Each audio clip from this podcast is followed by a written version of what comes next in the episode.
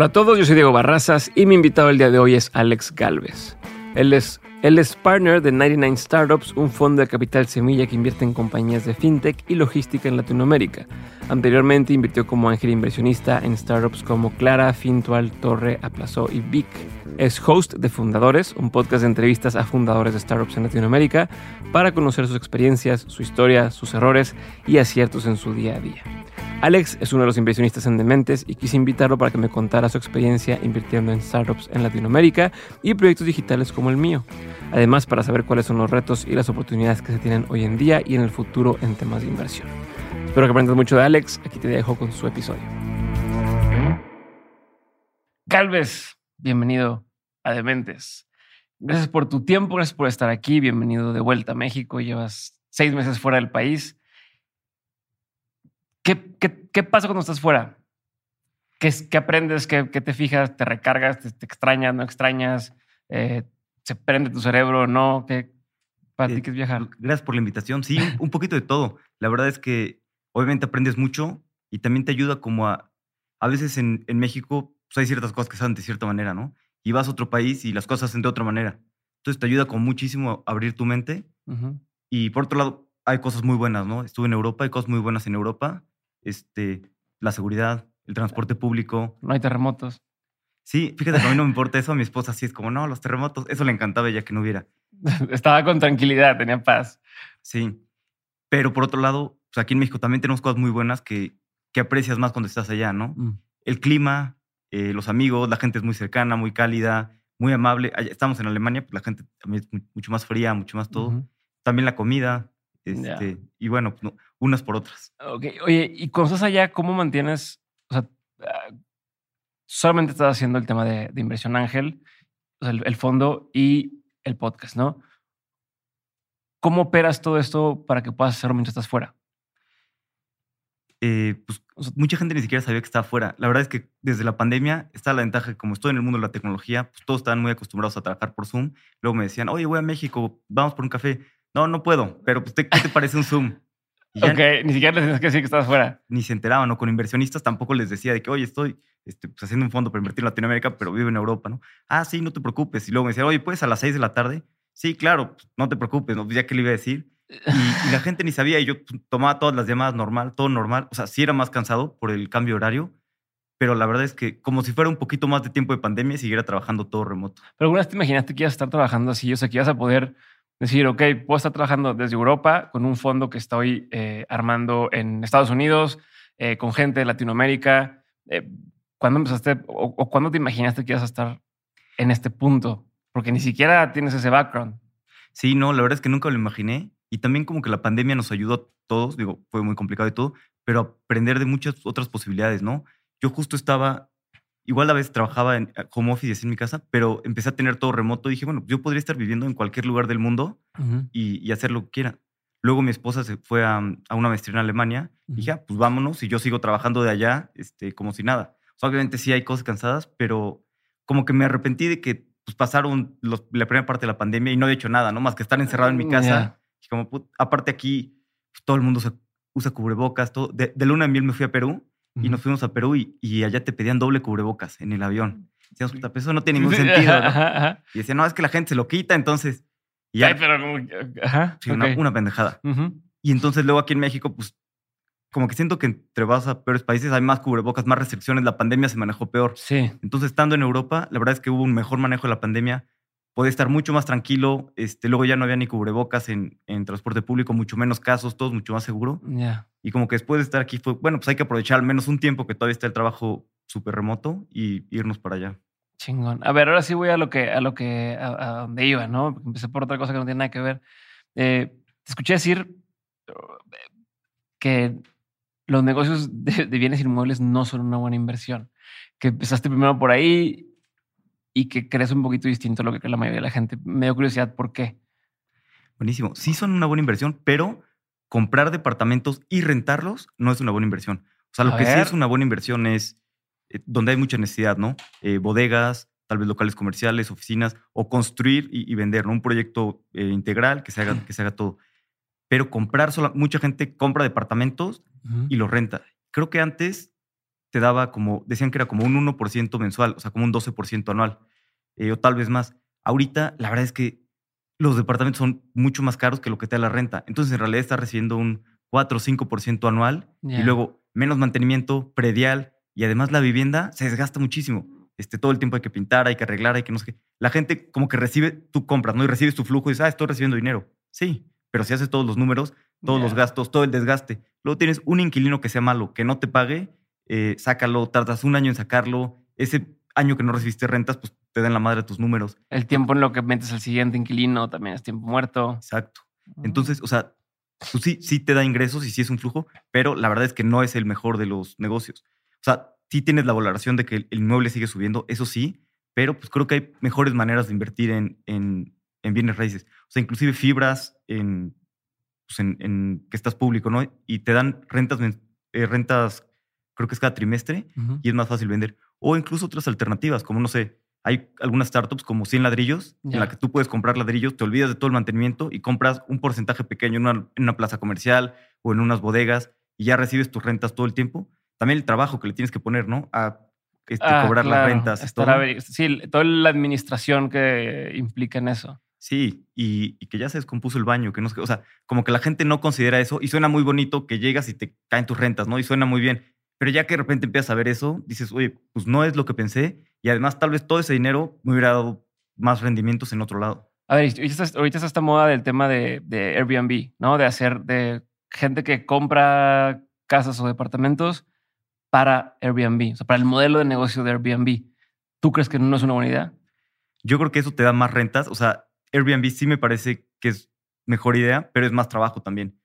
O sea, puedes contratar a alguien que lo haga o pues hay que dar las llaves, hay que limpiar, hay que no sé, o sea, hay que meterle mucho más trabajo. Creo que Airbnb sí da mucho más, pues, sí da mucho más rentas, pero también como que estás generando algo que no da tanto valor a la sociedad, ¿no? Estás comprando departamentos, estás acumulando y luego estás haciendo que suban las rentas, ¿no? Porque estás haciendo en Airbnb. Mm, Luego también todos los vecinos te odian porque estás todo el tiempo con Airbnb. Entonces, sí me parece un buen negocio, pero creo que no estás agregando tanto valor a la, a la sociedad.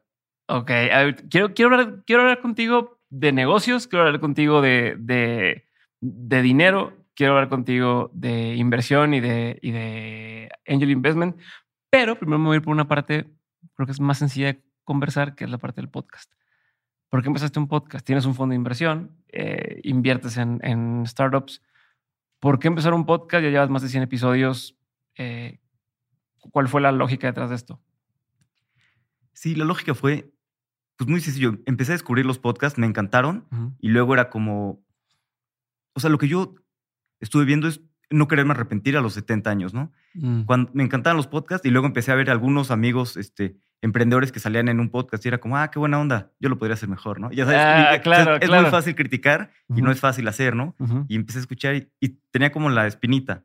Y dije, Ujú. puta, no quiero ser eh, alguien que 50 años diga, ah, sí, yo quería hacer un podcast. dije, bueno, lo voy a hacer aunque sea y pues aunque sea para quitarme la espinita, ¿no? Y, Ok. y después ya había comprado la grabadora y, y obviamente tardó un buen en empezar a grabar. Y ya fue un poquito como para, mm, pues, para quitarme la espinita de hacerlo bien. Y ya que lo había hecho bien, también, luego me pasaba que, que allá hacía inversión ángel y como conocí a alguien, y, ah, sí, he hecho pues, algunas inversiones ángel y, ah, ok.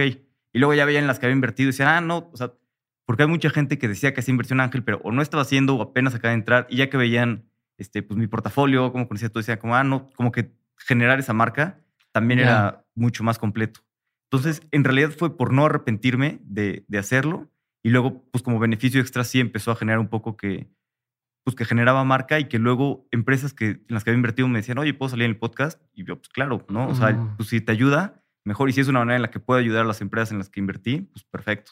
Ok, hace poco salió, no sé si fue el año pasado o hace un par de años, donde, donde A16 hablaba de A16Z, o cómo es, An- Andreessen Horowitz. Horowitz. eh, hablaba de, de- de cómo es eh, la importancia de, de- de un, de un fondo de inversión que le pueda dar visibilidad a, a las empresas en las que invierte, ¿no? No solamente eh, el que ya invertí, listo, o te apoyo. Creo que tengo un artículo, no sé si fue Paul, Paul, Paul Graham o si fue, o si fue a través de, de A16Z, que, justo mencionaban de esto, del, del poder que pudiera tener el tener un medio de comunicación y a la, y a la par tener un fondo de inversión. Y ahora parece que, que hay todo este modelo donde mucha gente en Estados Unidos tiene un podcast, genera una audiencia y luego dice, hey, voy a abrir mi fondo de inversión, cáiganle, ¿no? Para ti, ¿cómo ha funcionado esto? Porque más o menos estás replicando, no sé si adrede, consciente o inconscientemente, pero más o menos es ese modelo. Sí, totalmente. Creo que, o sea, creo que creció mucho eso. Y también, pues yo lo vi como una manera de agregar valor. En primera, agregar valor al ecosistema y que más personas escuchen. Muchos me dicen como, ah, descubrí el mundo de las startups gracias a ti, o, o los ayuda a aprender más y aprender otras personas.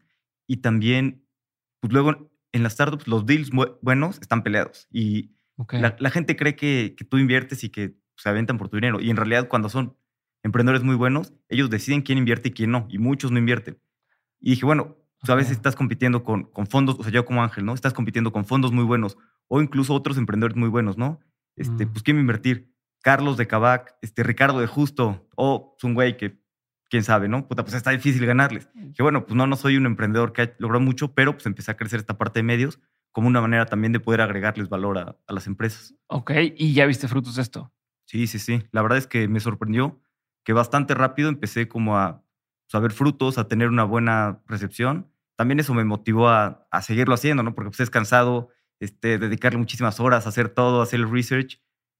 Y, como que eso me motivó a, pues, a, seguir y a continuar. Digo, obviamente al principio casi lo quise dejar, eh, porque no me estaba dando tiempo de hacer todo, pero, pero sí empecé a ver los frutos, empecé a ver todo y dije, bueno, este, pues voy a seguir, ¿no? En realidad cuando había planeado dije, yo creo que lo bueno viene después de tres años, entonces voy a planear los primeros tres años. Ya pues como al año decía, no, ya estoy bien cansado. pero es como el, como el tema del, o sea, a ver, en, la inversión ángel tienes un timeline y dices, a ver, durante los siguientes cinco años voy a estar haciendo X cosa y sabes que tal vez va a haber altibajos. En el tema del podcast pues, pasa similar, ¿no? Donde dices, ¿sabes qué? Esto es un juego a, largo plazo. ¿Lo, ¿Lo veías así? Sí, lo veía así, aunque es muy fácil decir, ah, es a largo plazo, y ya que empieza el largo plazo, realmente, realmente sentirlo, ¿no? En las startups, la verdad es que me ha ayudado mucho eso a pensar en largo plazo. Normalmente cuando inviertes, las salidas son entre 7 y 10 años. Este, que al principio es como 7 y 10 años, ok, perfecto, lo entiendo. Y ya que vas en el año 5, dices, no mames, es un chingo 7 a 10 años. O sea, ya que realmente estás viviendo eso. Pero, pero me ha ayudado a pensar mucho en largo plazo. Y también el podcast, pues como que he pensado que, bueno, pues la audiencia va a tardar mucho en crecer, pero ya que crezca, pues cada vez se puede eh, agregar más valor, ¿no? Sobre todo a la audiencia, a los emprendedores y todo. Y de cuando empezaste a cómo vas hoy, ¿qué ha cambiado? Muchísimo. O sea, en el ecosistema. Y... No, en el podcast. Ah, en el podcast. Ah, muchísimo. Pues obviamente empecé, grabé todo mal. Este. Y. ¿A ti te ha pasado que los primeros episodios no se han grabado bien o no fuiste tú? Sí, es que grabé con un micrófono en vez de con dos micrófonos, no sé por ah, qué. Ándale. Por pendejo. Y, y, después era como, bueno, pues ya los grabé, ni modo que, que, no los saque, ¿no? Digo, la ventaja es que como igual nadie te escucha al principio, pues tampoco está tan mal. Y después, pues justo eso, ¿no? Grabé todo mal y no puedo decir que que, lo, que pues, esto fue mi podcast todo mal hecho. Entonces, bueno, pues tengo que grabar más para al menos hacer algunos buenos. Y, okay. y luego también estaba un amigo, eh, Jonathan Levy, de, de, en su, momento fue el fundador de Green. Y también era como, pues al menos tengo que invitar a Jonathan, que es mi cuate, o sea, ni modo que no, que no salga y luego no era buen momento y así. Y al menos me acuerdo cuando grabé con él, dijo, bueno, ya creo que podría ya terminar el proyecto y al menos saber que hice ese mínimo de no ser ya, tan, no ya, tan ya palomié un mínimo. Pero, pero, por ejemplo, ahí tú, ¿qué, qué, haces para decir, bueno, lo voy a seguir haciendo? O sea, en ese mínimo que, que decidiste, era más fácil decir, ya no lo voy a hacer. ¿Por qué seguiste haciéndolo? Ya llevan más de 100 episodios. Pues un poco motivación. Empecé a ver sobre todo también que mucha gente le gustaba, este, incluso amigos que me escribían o gente que no me conocía que me escribía, que les había ayudado. Y como que sentí que eso a mí, si yo lo hubiera escuchado eh, pues en prepa, en secundaria, me hubiera ayudado muchísimo a tal vez hacer otro camino de carrera, tal vez meterme al mundo de la tecnología desde antes.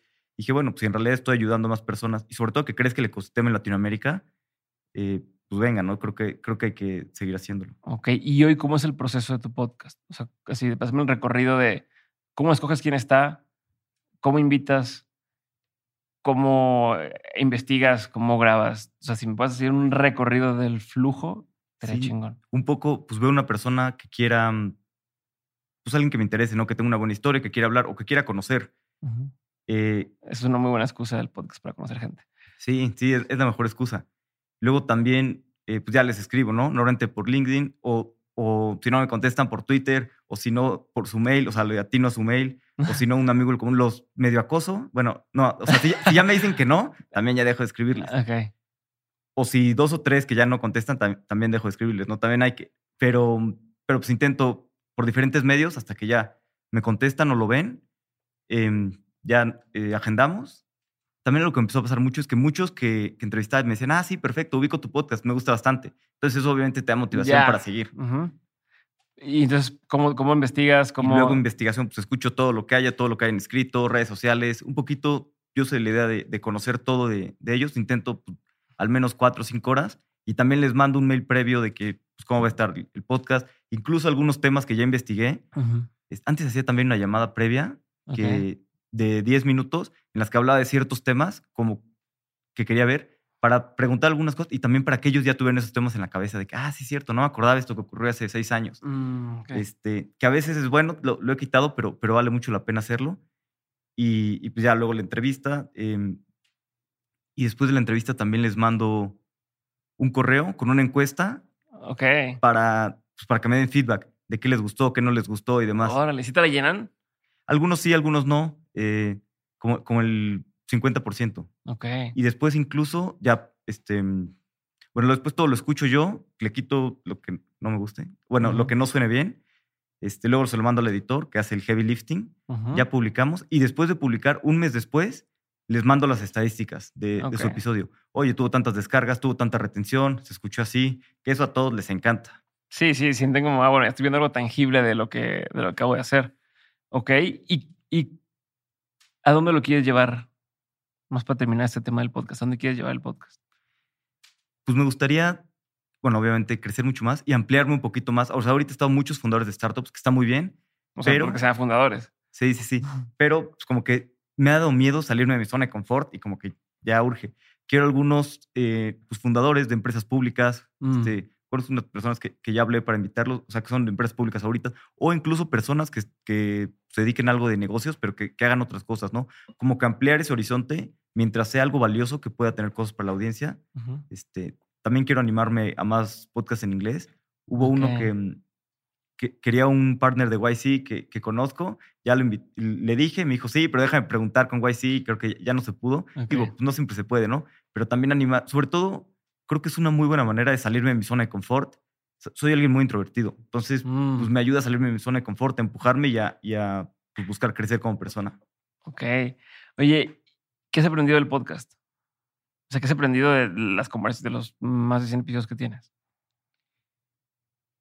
Eh, pues hacer las cosas bien y la importancia del equipo. La verdad es que también algo muy interesante que he visto del podcast es que veo otros podcasts que, mm, pues, que son bastante grandes, que tienen un equipo y, y está muy bien hacer las cosas tú, pero si realmente quieres llegar al siguiente nivel, necesitas tener un equipo excepcional. O sea, creo que el equipo es lo que te va a llevar a, a todos los proyectos a ir, a ir más allá y, y a ser mejor persona. Luego también, a veces nos da, nos da codo, ¿no? Si tú eres este, pues un emprendedor de algo pequeño, pues si contratas una persona, ese pues, gasto en nómina sale directamente de tu bolsillo. O sea, es Ujú. direct- o, sea, o si gana alguien eh, 30 mil o 50 mil pesos, pues la diferencia es directamente lo que tú, lo que Sí, tú vas sí, a pagar sí. y se va directamente a tu, a tu ganancia, ¿no?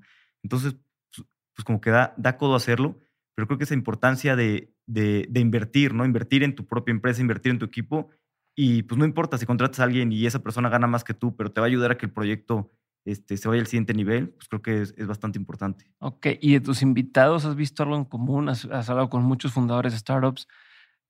¿Qué, ¿Qué es lo que tú has visto que, que tienen en común la gente que le va bien en su startup?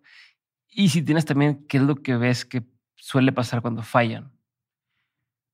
O sea, ¿cuáles son los- las señales de que una startup va a fallar y cuáles serían las que has visto que, oye, la gente con la que he hablado y que le está yendo bien, empiezo a encontrar patrones, si es que hay? Creo que la pasión, creo que pasión por el problema es lo más importante. O sea, muchas veces hay muchas personas que están enamoradas co- como de emprender y quieren emprender por emprender.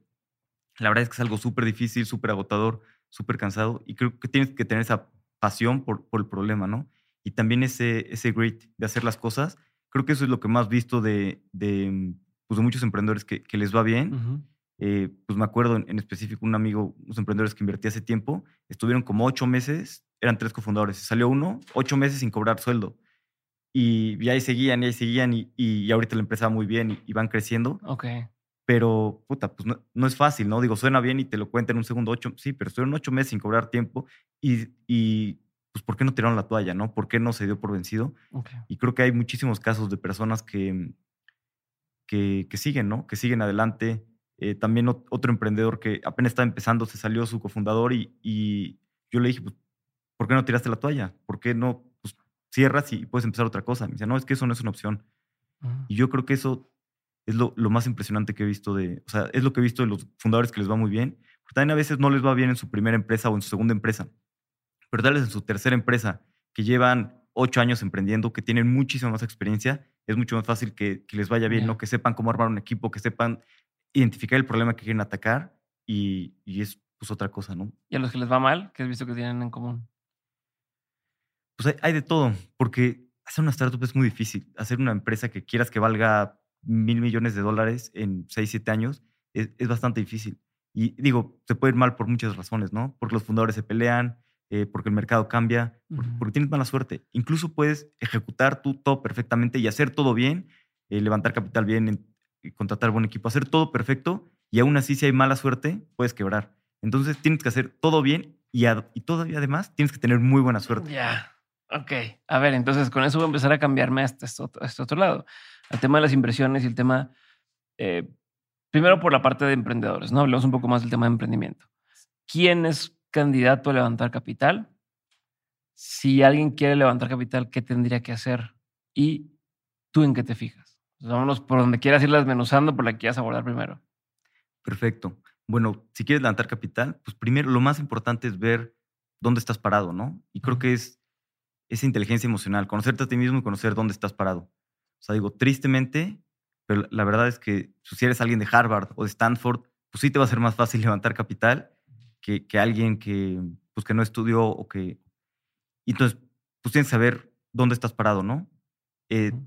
Si eres alguien de Harvard Stanford, pues puedes tener un buen, pues atacar un buen problema, conseguir buenos advisors, eh, levantar capital. Si, por ejemplo, no tienes un super background, pues lo mejor es crear un buen producto, empezar a resolver una necesidad y tener datos, ¿no? No decir como, oye, yo tengo una idea de que pues, todo el mundo tiene ideas, ¿no? Realmente hacer un producto muy sencillo. Luego dicen, no, es que no sé programar y necesito dinero para contratar programadores. Y pues hay muchísimas herramientas de no code, puedes hacer un MVP sencillo, un, sacar algo al mercado que te empiece a dar información de realmente si hay un problema y un poquito tener esos datos, ¿no? Oye, le metí 100 pesos y tengo 10 mil personas en lista de espera. Oye, pues hay algo ahí, ¿no? O sea, como que para los primeros inversionistas, demostrar que su dinero pues, lo vas a aprovechar bien y vas a saber ejecutar. O sea, lo mejor es empezar a ejecutar, a, a demostrar el problema desde antes. Y luego, pues, pues, ver dónde estás parado, ¿no? Primero, ¿cuánto dinero necesitas para, para tener pues, unas buenas ventas? Y no sé cuánto necesitas levantar, ¿no? 200 mil dólares, 500 mil dólares. Ya hacer un plan con eso y luego empezar con tus personas más cercanas, ¿no? Porque son los que tienen que apostar por, eh, por ti. Friends and family, pero bueno, pueden ser friends and family, ex jefes, personas que te Mm. conozcan. O sea, y, y aunque sea un ticket pequeño, pues alguien debe de, de, pues, de- de invertir en ti. Y si no tienes a nadie, nadie que pueda invertir, pues va a ser muy difícil que alguien externo invierta. Y si no, pues lo mejor es hacer un buen producto, tener buenas ventas y no necesitas necesariamente capital de inversionistas, no puedes, pues de tus clientes.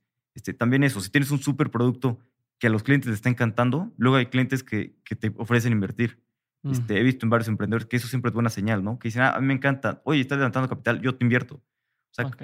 creo que tienes que ser resourceful, ¿no? Y depende de dónde estés parado, depende, pues, qué hay que, qué hay que hacer para, para levantar capital. También empezar en tu círculo cercano con una evaluación un poquito más baja, eh, algunos tickets que entren, que también ese dinero, pues, quite el riesgo a los siguientes tickets, ¿no? Porque ya tienes dinero, porque ya estás contratando, porque ya estás ejecutando.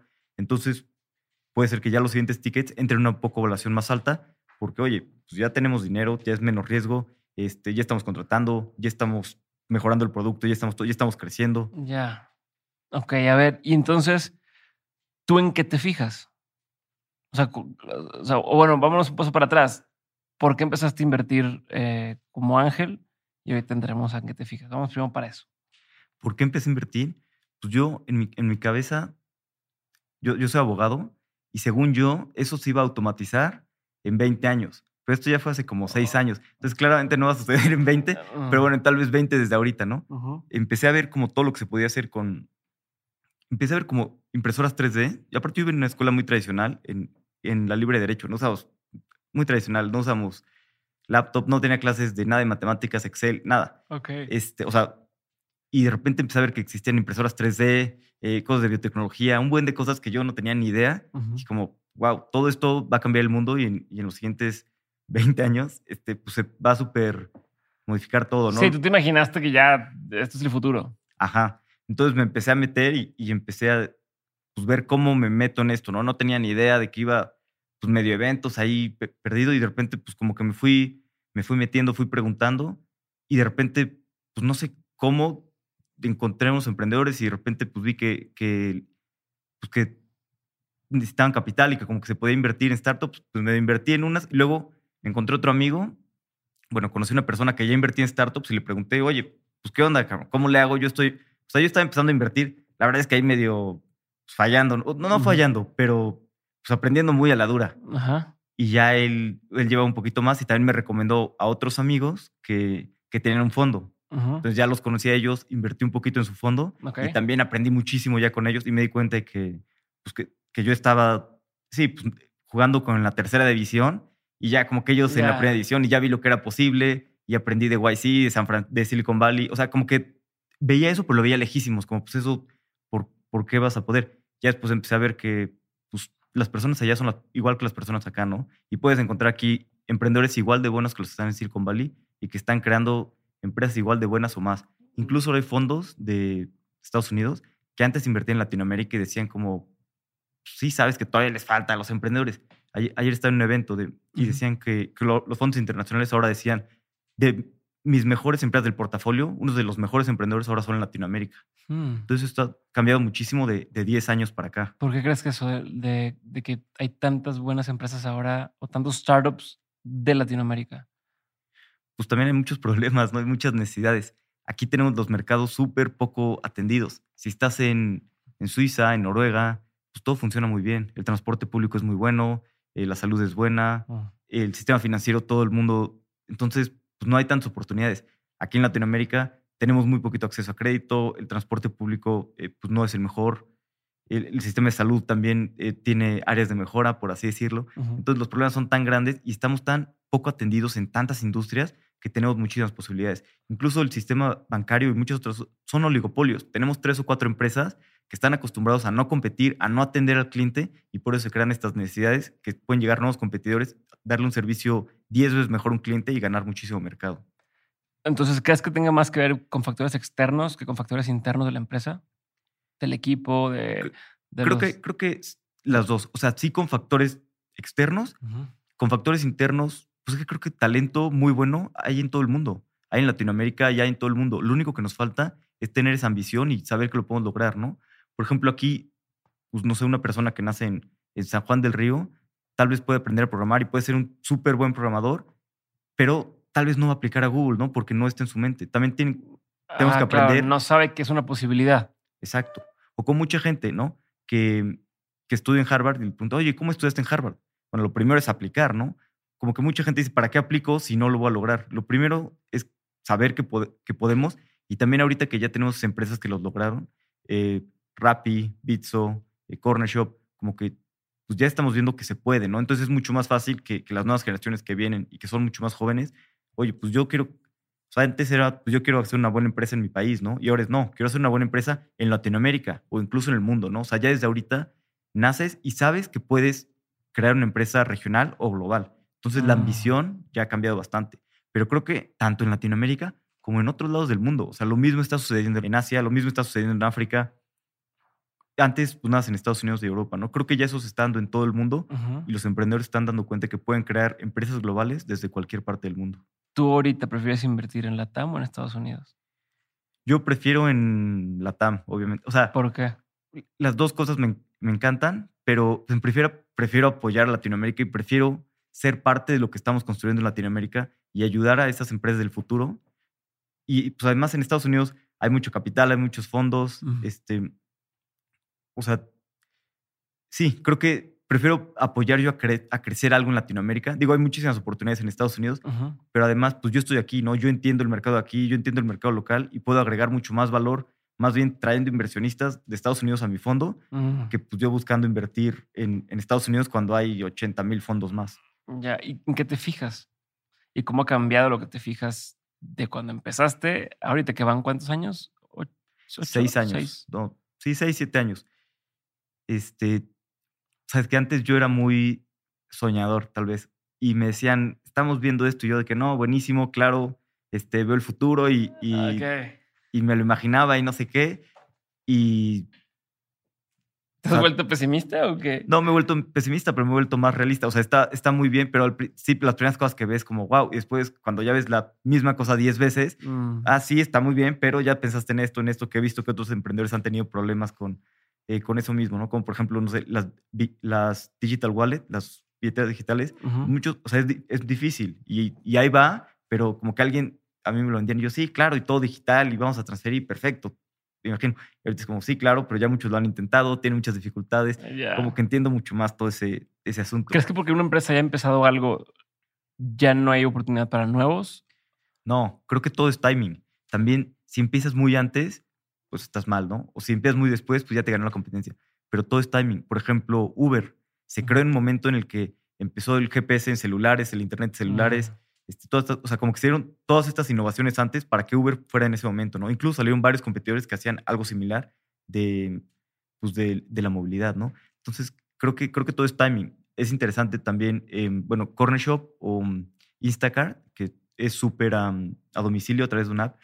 Anteriormente hubo otra empresa que intentó hacer eso, que pidieras el súper eh, por internet y no lo logró. Quebraron, tenía inversión de mm. súper buenos inversionistas y quebraron. Pero eh, ahorita volvió, incluso un inversionista que lo había hecho antes, lo volvió a ver y ya entendió que ahora era mejor timing porque ahora tenemos internet en los celulares. Antes era una computadora y ya en el celular es la mm. diferencia de que la gente sí pide el súper desde su celular y no antes. Sí, tenía que ir a un lugar. Oye, pero entonces, bueno, ¿cómo ha cambiado tu forma de escoger? ¿En qué te fijas? ¿En qué me fijo? Me fijo yo, yo como invierto en etapa bastante temprana, me fijo básicamente en dos, tres cosas. Una, una es más o menos lo mismo. El equipo, que es un equipo espectacular, que es un equipo que puede hacer cosas, este, o sea, que, que sepa que pueden ejecutar, que van a poder levantar dinero, que van a poder, también es mucho ventas, ¿no? Que van a poder contratar al mejor equipo. Ok.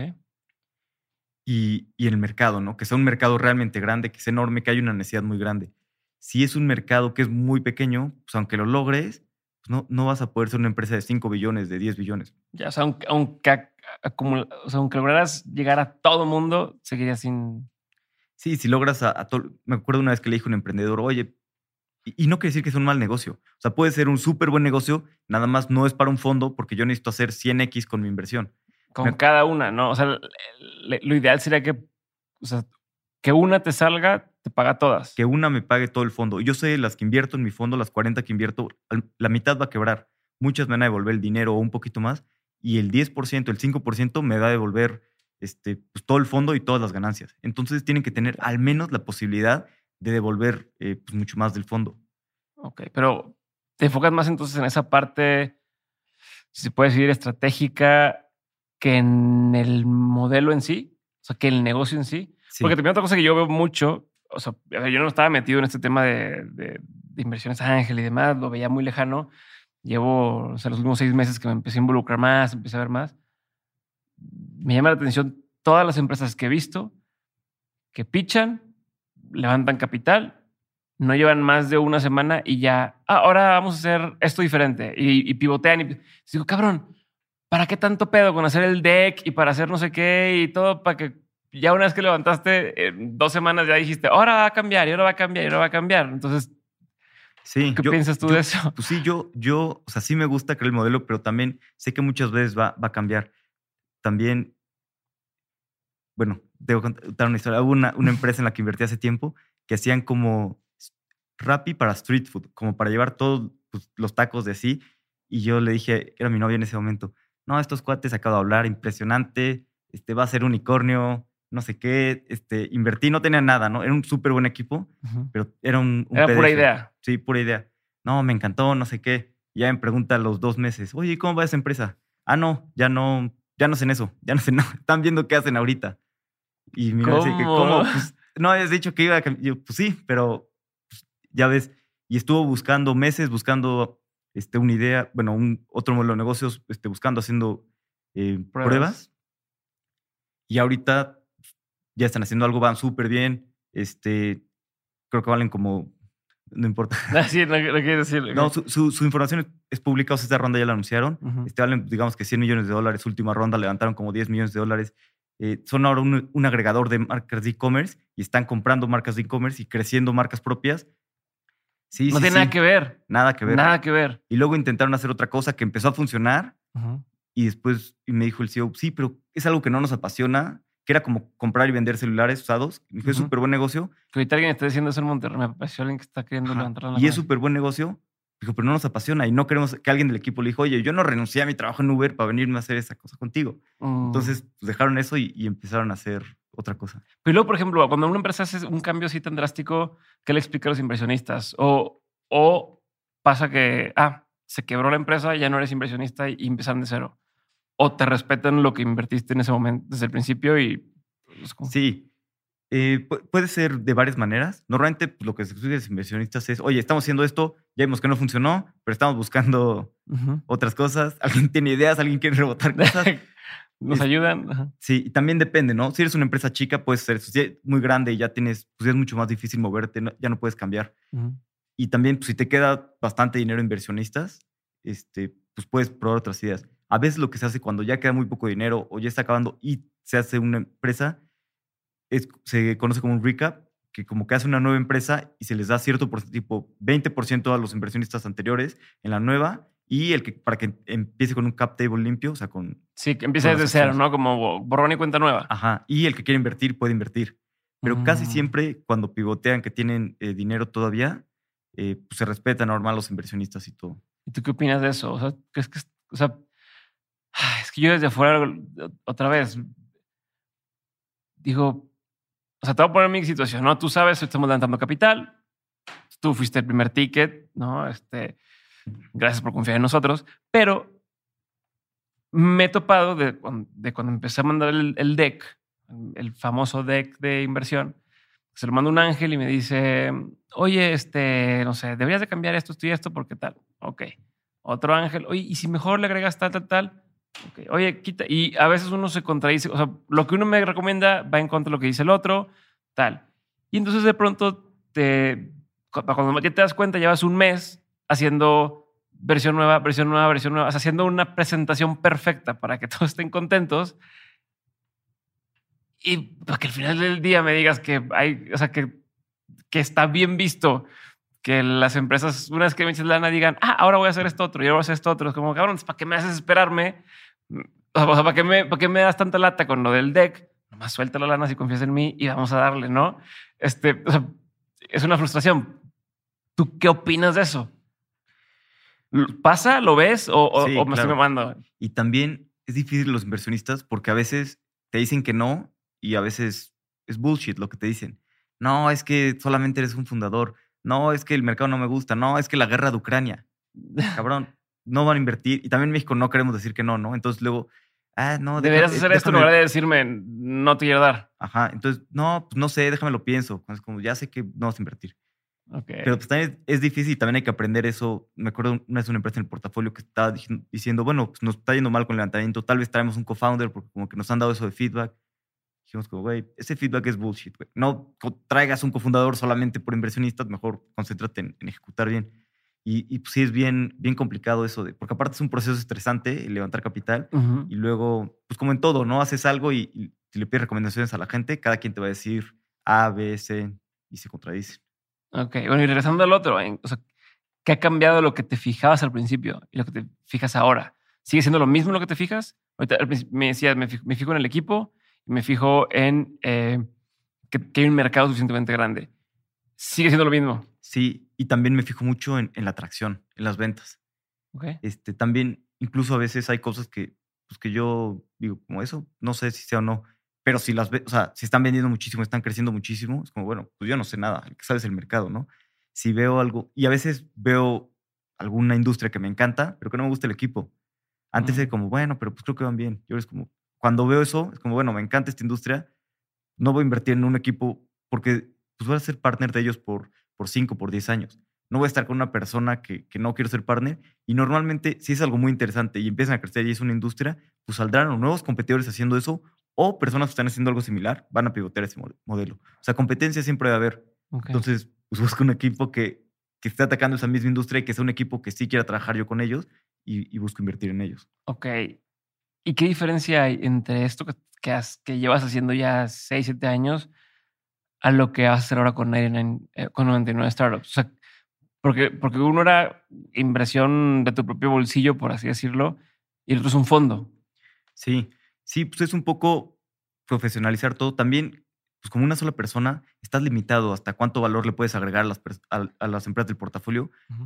Y, y pues ya un fondo es una manera de, de empezar a contratar un equipo, de empezar a crear algo más grande, de poder eh, agregar más valor a las empresas del portafolio y también dar acceso a muchos inversionistas que, que quieran invertir pero no saben cómo. O sea, porque suena, suena fácil, ¿no? Ah, inviertes. Sí, pero en realidad tienes que hablar con muchísimas empresas, tienes que saber, tienes que dedicarle tiempo, tienes que todo.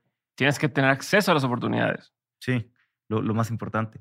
Y luego también lo que cambia ahora es que, que, que ahora soy, o sea, como Ángel puedes también ser un poquito más arriesgado, más precavido, pero ahorita pues levanté un fondo, pues es dinero también de, de amigos, familiares, per- personas que confiaron en mí. Ok. O sea, como que es una responsabilidad muy grande tener dinero de otras personas y hay que hacerlo bien y pues no hay que cagarla.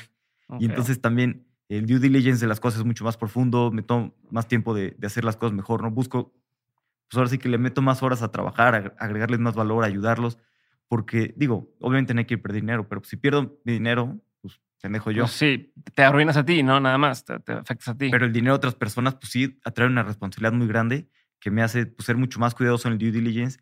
Y, y es curioso, porque los fondos deberían de tomar más riesgos, pero a veces, pues como que es difícil sacarse espinita de, de, de tomar esos riesgos grandes, que a final de cuentas es un negocio de, de riesgos. Pasa muchas veces que fondos en México como que ven y quieren min- minimizar el riesgo, cuando pues no importa, a mí no me importa si quiebran, solamente puedo perder mi dinero una vez. Lo que me importa es que logren ese 100x, que alguna de mi portafolio logre ese 100x. Entonces no hay que maximizar en evitar riesgo, hay que maximizar en que haya posible upside. O sea, que inviertes en algo que si le va bien sea enorme. Lo peor sería que invierto en algo y que si le va bien, pues no es suficiente. Ok, ¿y ya tienes alguna que haya hecho así un muy, muy buen rendimiento? 100x, ¿no? ¿O sí? No, 100x no. Este, tengo algunas que, que van muy bien, este, 25x, pero todavía, todavía en papel. O sea, todavía falta que salgan a bolsa, que, que, que se materialicen esos rendimientos. Ok. Por lo mismo que tardan pues, muchos años. Y luego también llevo seis años invirtiendo, pero pues los primeros dos años, la verdad es que no estaba hablando con los mejores emprendedores y viendo las Ya. mejores empresas. O sea, ahorita ta- también hay más emprendedores muy buenos. Antes pues, había menos.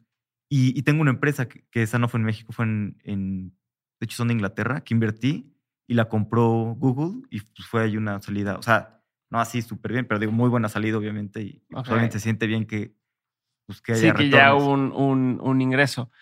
A ver, y sé que, que a ti no te da miedo dar un primer cheque, que es algo que mucha gente dice, oye, pues eh, hasta que más gente le meta lana, ya le meto yo, ya le meto yo lana. No, en tu caso, creo que más de una vez has sido tú el que la apuesta primero.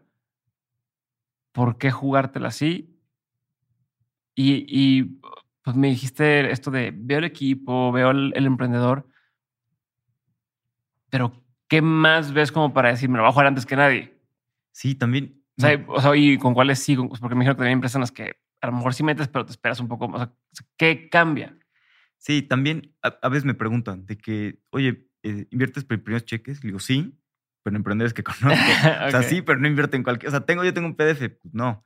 Pero si es alguien que está haciendo su nueva empresa, o alguien que llevo años de conocer, o alguien que, alguien que sé que es bueno, alguien que, o sea, no me da miedo confiar en personas que sé que son buenos, que se van a romper la madre, que van a trabajar y que, y que van a hacer lo mejor eh, posible, ¿no? O en emprendedores que, que ya conozco, que, han- que los he visto emprender en otras empresas, que les ha ido bien o mal, pues es mucho más fácil hacer esos, esos primeros cheques. Y también a veces hay que tomar el riesgo de, esto ya voy a sonar ruco, pero con personas más jóvenes. O sea, ahorita... Te estás joven. sí, pero sí, sí, pero cuando empecé, pues medio... Ahorita ya veo emprendedores que están saliendo de la carrera, que son de 20 años, pues yo ya soy, digo, tengo 31, todavía estoy joven. Somos de la edad, güey, ¿no? Sí, sí, sí, pero ya empiezo a ver emprendedores más jóvenes que yo. Ok. Y también a veces es, es crear relaciones a largo plazo. Y si veo que es una persona muy inteligente, que lo está haciendo bien, que es muy trabajadora, digo, bueno, pues puede ser que no le vaya bien en, en digo, obviamente lo, invertir y, y esperamos que le vaya bien en su empresa, ¿no? Pero incluso, pues si no le va bien en su, en su empresa, seguramente en su empresa 2 o en su empresa 3 le va a ir muy bien. Entonces creo que si son personas súper inteligentes, súper trabajadoras, eh, con esa ambición, con ese todo, pues también siempre te acuerdas de las personas que apostaron por ti al principio y te ayudaron, ¿no? Claro. Entonces creo que tiene mucho valor ayudarlos y luego también, tam- ayuda a que otros inversionistas les dé confianza, ¿no? Eso. A veces también cuando hay eh, situaciones complicadas en una empresa y medio nadie quiere invertir, pues a veces está bien tener la convicción de decir, oye, pues venga, ponemos más, ca- más capital, yo pongo más capital y a veces tu convicción ayuda a que otros fondos Digan, tengan esa convicción y diga, venga, va. O a veces, pues no estás tan seguro tú y otro fondo tiene súper convicción y dices, bueno, venga, va. Y, es bueno que alguien más tenga convicción o que tú tengas convicción. Y creo que, pues, es, un, es simplemente una manera de, ayudar a los emprendedores. ¿Y por, por qué hacer el, el fondo de 99? O sea, ¿por qué hacer 99? Ahorita más o menos estás empezando a explicar, pero, o sea, si ya lo estabas haciendo por, como para qué te avientas el, el, la frieguita o la responsabilidad o tal de, de hacerlo con dinero de alguien más. Digo que también va tu dinero, pero Sí, pues, pues varias razones. Realmente, pues no, no es tan escalable ser, ser una sola persona. Y también un fondo, pues es una manera de construir una empresa. Yo quiero que durante los siguientes 20, 30 años o 50 años, o sea, quiero construir un fondo que sea más grande que yo y que cuando me Mm. muera siga siendo un fondo que siga invirtiendo y sea, sea un fondo referente en la región. Entonces, o sea, es muy padre y todo invertir como ángel, pero realmente si quieres tener mucho más impacto en la región y generar algo que sea como el fondo o lo que sea re- referencia, pues tienes que hacer eh, mucho más grande, ¿no? O sea, traer un equipo, eh, hacer cosas y también estar dispuesto sí, que no a- depende de ti. que no depende de mí. Si, si yo me, me voy de vacaciones, me muero, lo que sea, pues acaba lo que está haciendo, ¿no? Si estoy creando un fondo que, que voy a crear grande, pues cuando yo no esté, el fondo va a seguir y va a seguir teniendo impacto en la región. Ok, ¿qué tipo de gente está entrando ahorita en tu fondo? O sea, porque, a ver, en tu fondo es, es tu dinero, pero también es dinero de otros personajes, ¿no? Así como en, tu, en su momento, cuando tú empezaste como ángel, dices, yo le metí también un poco de dinero a otro fondo. Eh, en tu caso, ¿qué gente está, si es que ya hay alguien en, en este fondo?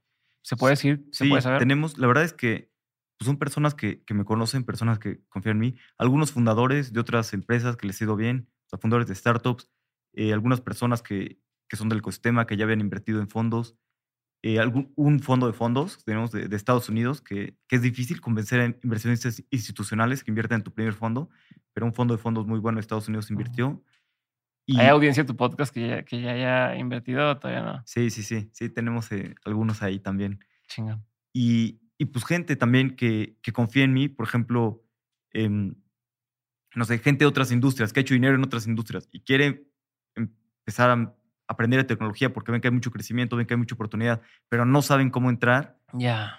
y que, y que confían en mí, ¿no? Y es como, oye, pues te explico, aquí están mis números, esto he hecho, no sé qué, y como que, ah, bueno, pues perfecto, ¿no? Eh, entro.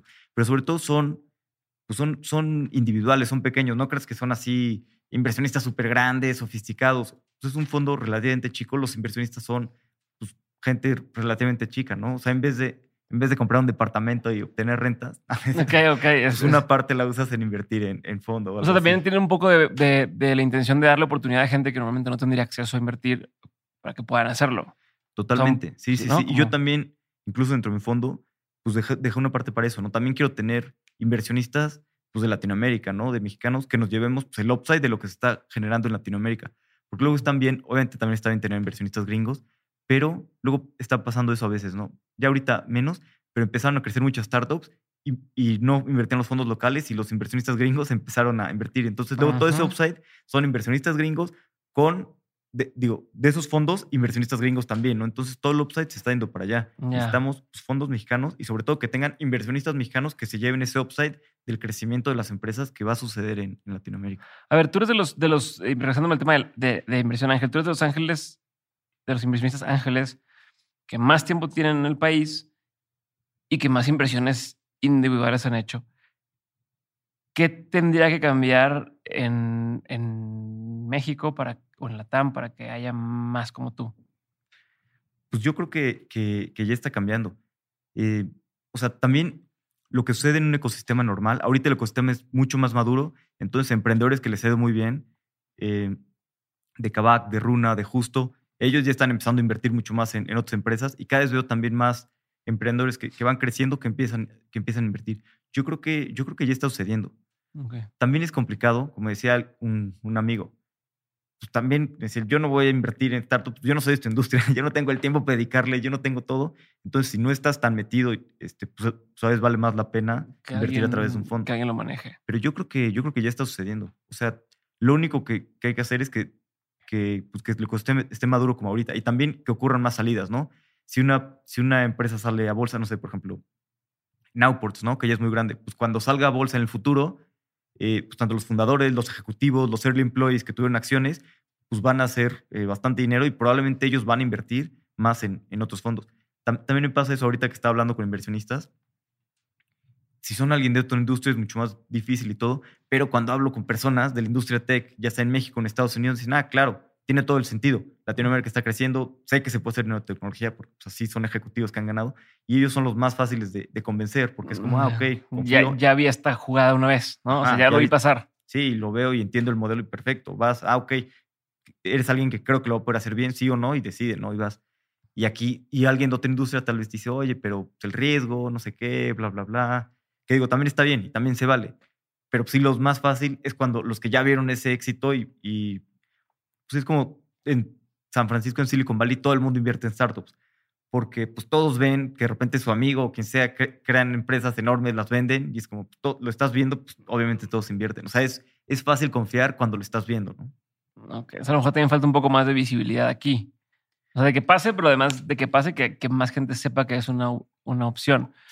¿Qué, cu- ¿Cuál es la costumbre o qué es lo mínimo que alguien debería invertir o podría invertir para como inversionista ángel? O si alguien dice, oye, mira, yo me he ido bien, tengo una capital, me interesa esto, pero no tengo ni idea. Y aparte, todo- a todos nos da como poco de pena preguntar. O sea, ¿no? Ya que porque está un poco cerrado el mundo de las inversiones al principio.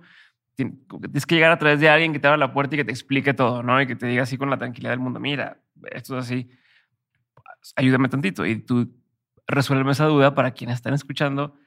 Por ejemplo, ¿qué es lo mínimo que está bien visto de invertir como ángel? Porque pues ya tengo mil pesos y a lo mejor la otra persona dice no vale la pena ni siquiera el papeleo.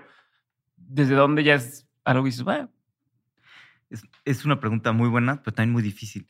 Este, también, pues, pues depende, ¿no? Quién, o sea, suena, no, pero depende de quién seas. Si llega Elon Musk y te dice, oye, mil pesos, sí, güey, invierte lo que sea, Ya ¿no? sí, o sea, si agregas mucho valor, pues no importa que sea un ticket pequeño, ¿no? Lo que sea va a ser bien aceptado y va a ser bien recibido.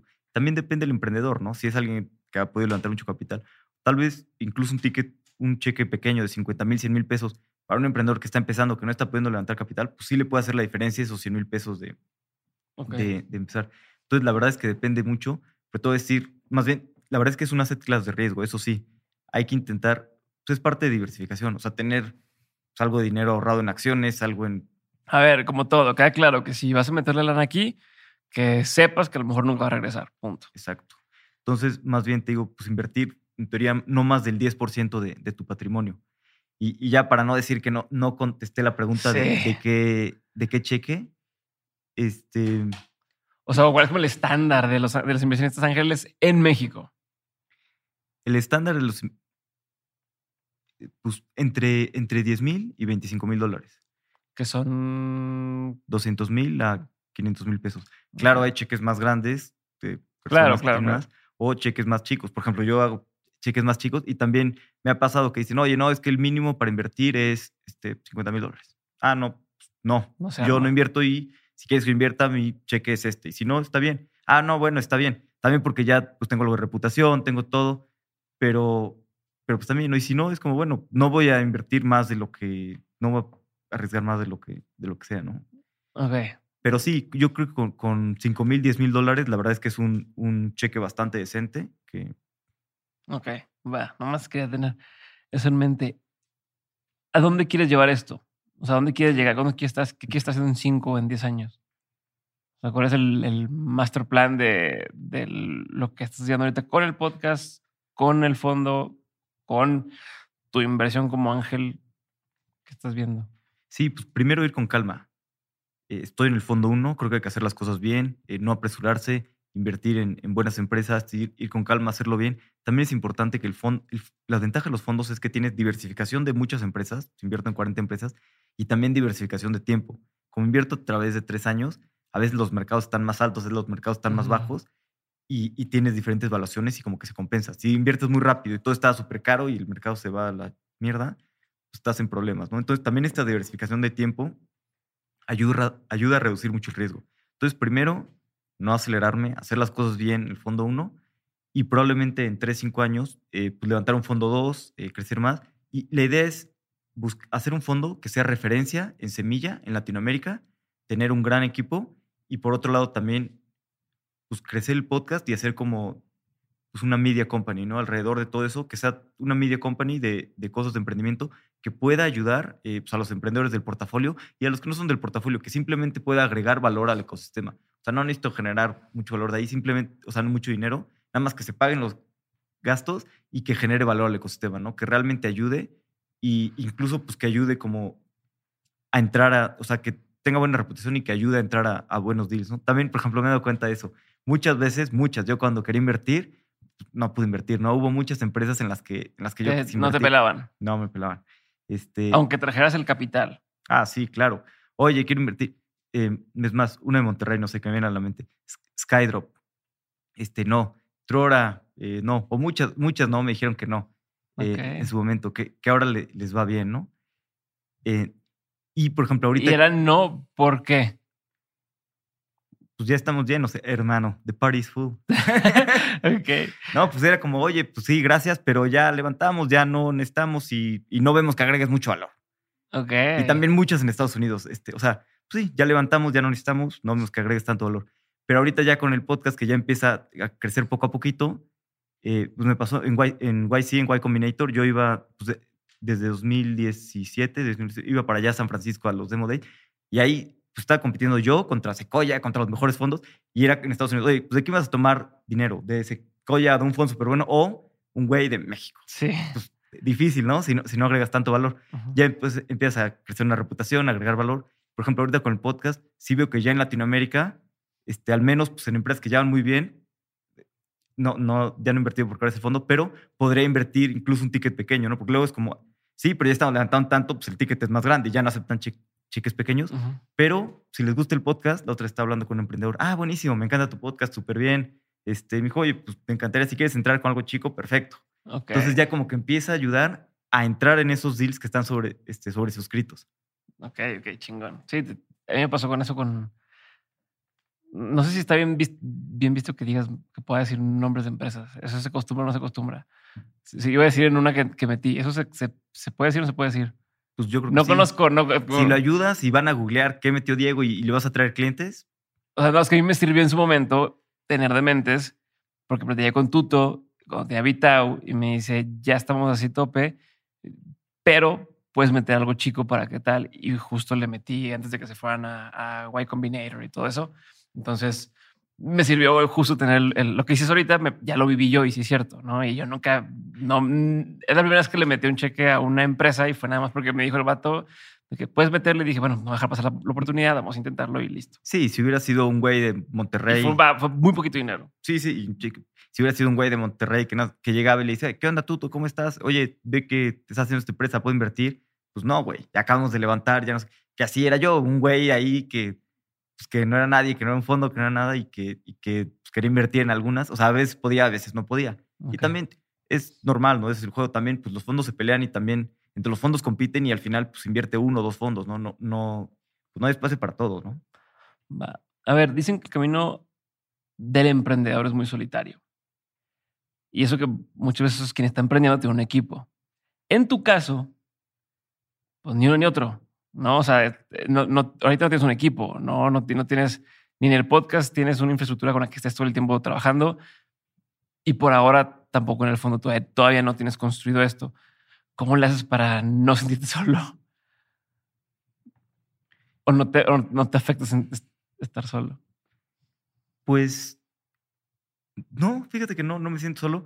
Te voy a decir cómo le hago para intentar lograr más cosas, este, pues trabajar como loco, meterle mil horas, pero eh, no está bien, ¿no? También necesito un equipo, necesito empezar a, a crecer. Este, y también pues, siempre me apoyo, ¿no? De, de, de mi familia, de mis amigos. Tengo también muchos amigos que están emprendiendo y siempre creo que ayuda muchísimo eso, ¿no? Como hablar con otras personas que estén creando cosas y, y darte cuenta que todos tenemos los mismos problemas, ¿no? Problemas sencillos y mientras más creces, los problemas sigues, na- nada más son, son más grandes. Ok, pero nunca te, no te pasa eso, no te dan bajones, no te da esta onda Ah, de sí me dan bajones, obvio.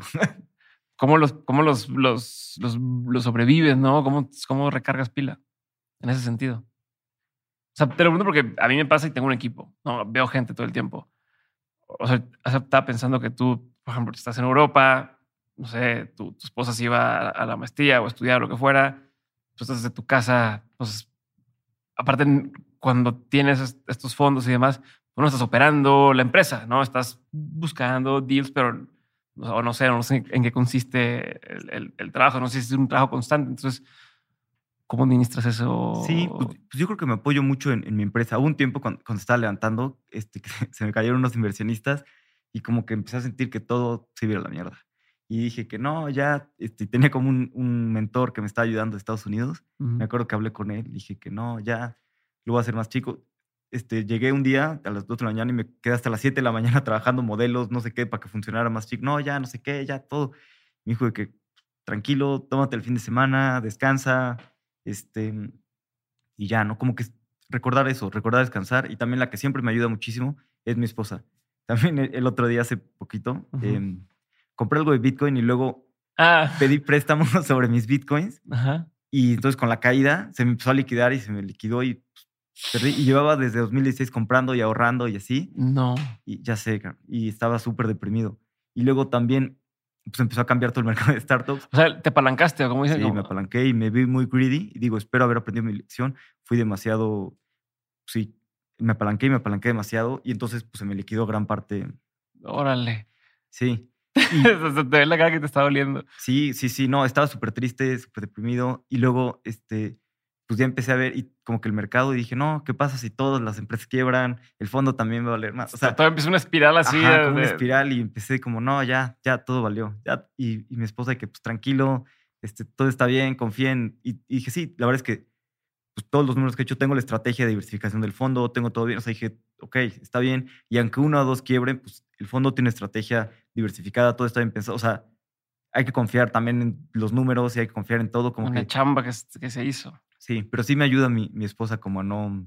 Sobre todo, como, como bien dijiste ahorita, esa espiral, ¿no? Que pasa una cosita y luego otra y como que empiezas a decir, no, ya, ya todo valió. Sí, como que entonces a veces algo que te corte ese, esa tendencia que llevas así hacia abajo de pues tú solo de meterte en tu mundo y irte perdiendo y irte viendo todo negativo. No hace Sí. falta que alguien te diga, hey, unas cachetadas y agarra la onda. Sí. Y, bueno, y también obviamente hablar con amigos que estén emprendiendo, eso siempre ayuda. Y también, bueno, por ejemplo, en, en- una startup así, bueno, en el peor de los casos este, que quiebres, este, bueno, pues no pasa nada, ¿no? Hay que quebrar bien y ya liquidar los empleados, pagar impuestos, todo bien. Y, y ni modo, y son cosas que ocurren. También a mí me ha pasado muchas veces que, que emprendedores quiebran, ¿no? Que van a quebrar y, y hablamos y siempre es como, bueno, no te preocupes, no pasa nada.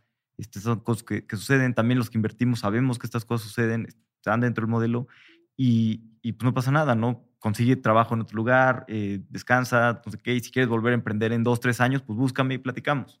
Ok. ¿Qué piensas hacer con lo de Bitcoin? ¿Seguirías invirtiendo, o sea, ¿seguirías invirtiendo lana a Bitcoin o, o ya te escamaste? Este, sí, complicado. com- Sí, tuve que comprar un poquito más porque dije, no puedo ahora, después va a subir y nada, voy a estar triste y va a ser doble, ¿no? Ajá. Porque perdí todo y ahora se fue y dije, Porque ahorita ya subió otra vez un poco, ¿no? Está subiendo. pues sí, yo intento no, no verlo. No ver, yo tampoco, pero escuché que, o sea, vi que alguien puso algo de eso. Poquito, pero sí, no, este, O sea, compraste más. Sí, un poquito. Pero no, súper complicado. Y la verdad es que, y sobre todo, espero haber aprendido mi lección, porque a veces cometemos el mismo error una y otra vez, ¿no? Y dije, como, bueno, voy a hacer ahora, sí, compré poquito, pero súper precavido, súper todo, y ya no, no voy a hacer. Y, y también aplicar eso en todos los aspectos de mi vida, ¿no? Eh, no ser codicioso, no ser, que digo, espero haber aprendido mi lección aquí. Por ejemplo, a veces, así pasa en las startups, ¿no? De repente valen muchísimo y de repente algunas que valían muchísimo quiebran, ¿no? Entonces también, sobre todo ahorita que tengo el fondo más de estrategia, pues si ya vale mu- mucho, también ah, está bien vender un 20% y empezar y ya devolver dinero a los inversionistas. O sea, sí dejar una parte que siga, pero también reducir un poco el riesgo del portafolio, ¿no? O sea, ok. Ahorita, ¿qué te parecen o cuáles te parecen negocios o industrias atractivas? Pensando en, por ejemplo, quien escuche y esté con esta onda de "Eh, me quiero meter a esto, pero no sé dónde, eh, quiero empezar un negocio, pero no sé si es buena idea. En tu óptica, ¿qué, qué te llama la atención? De- Depende mucho para qué quieras. Si es como startup, si es como lifestyle business.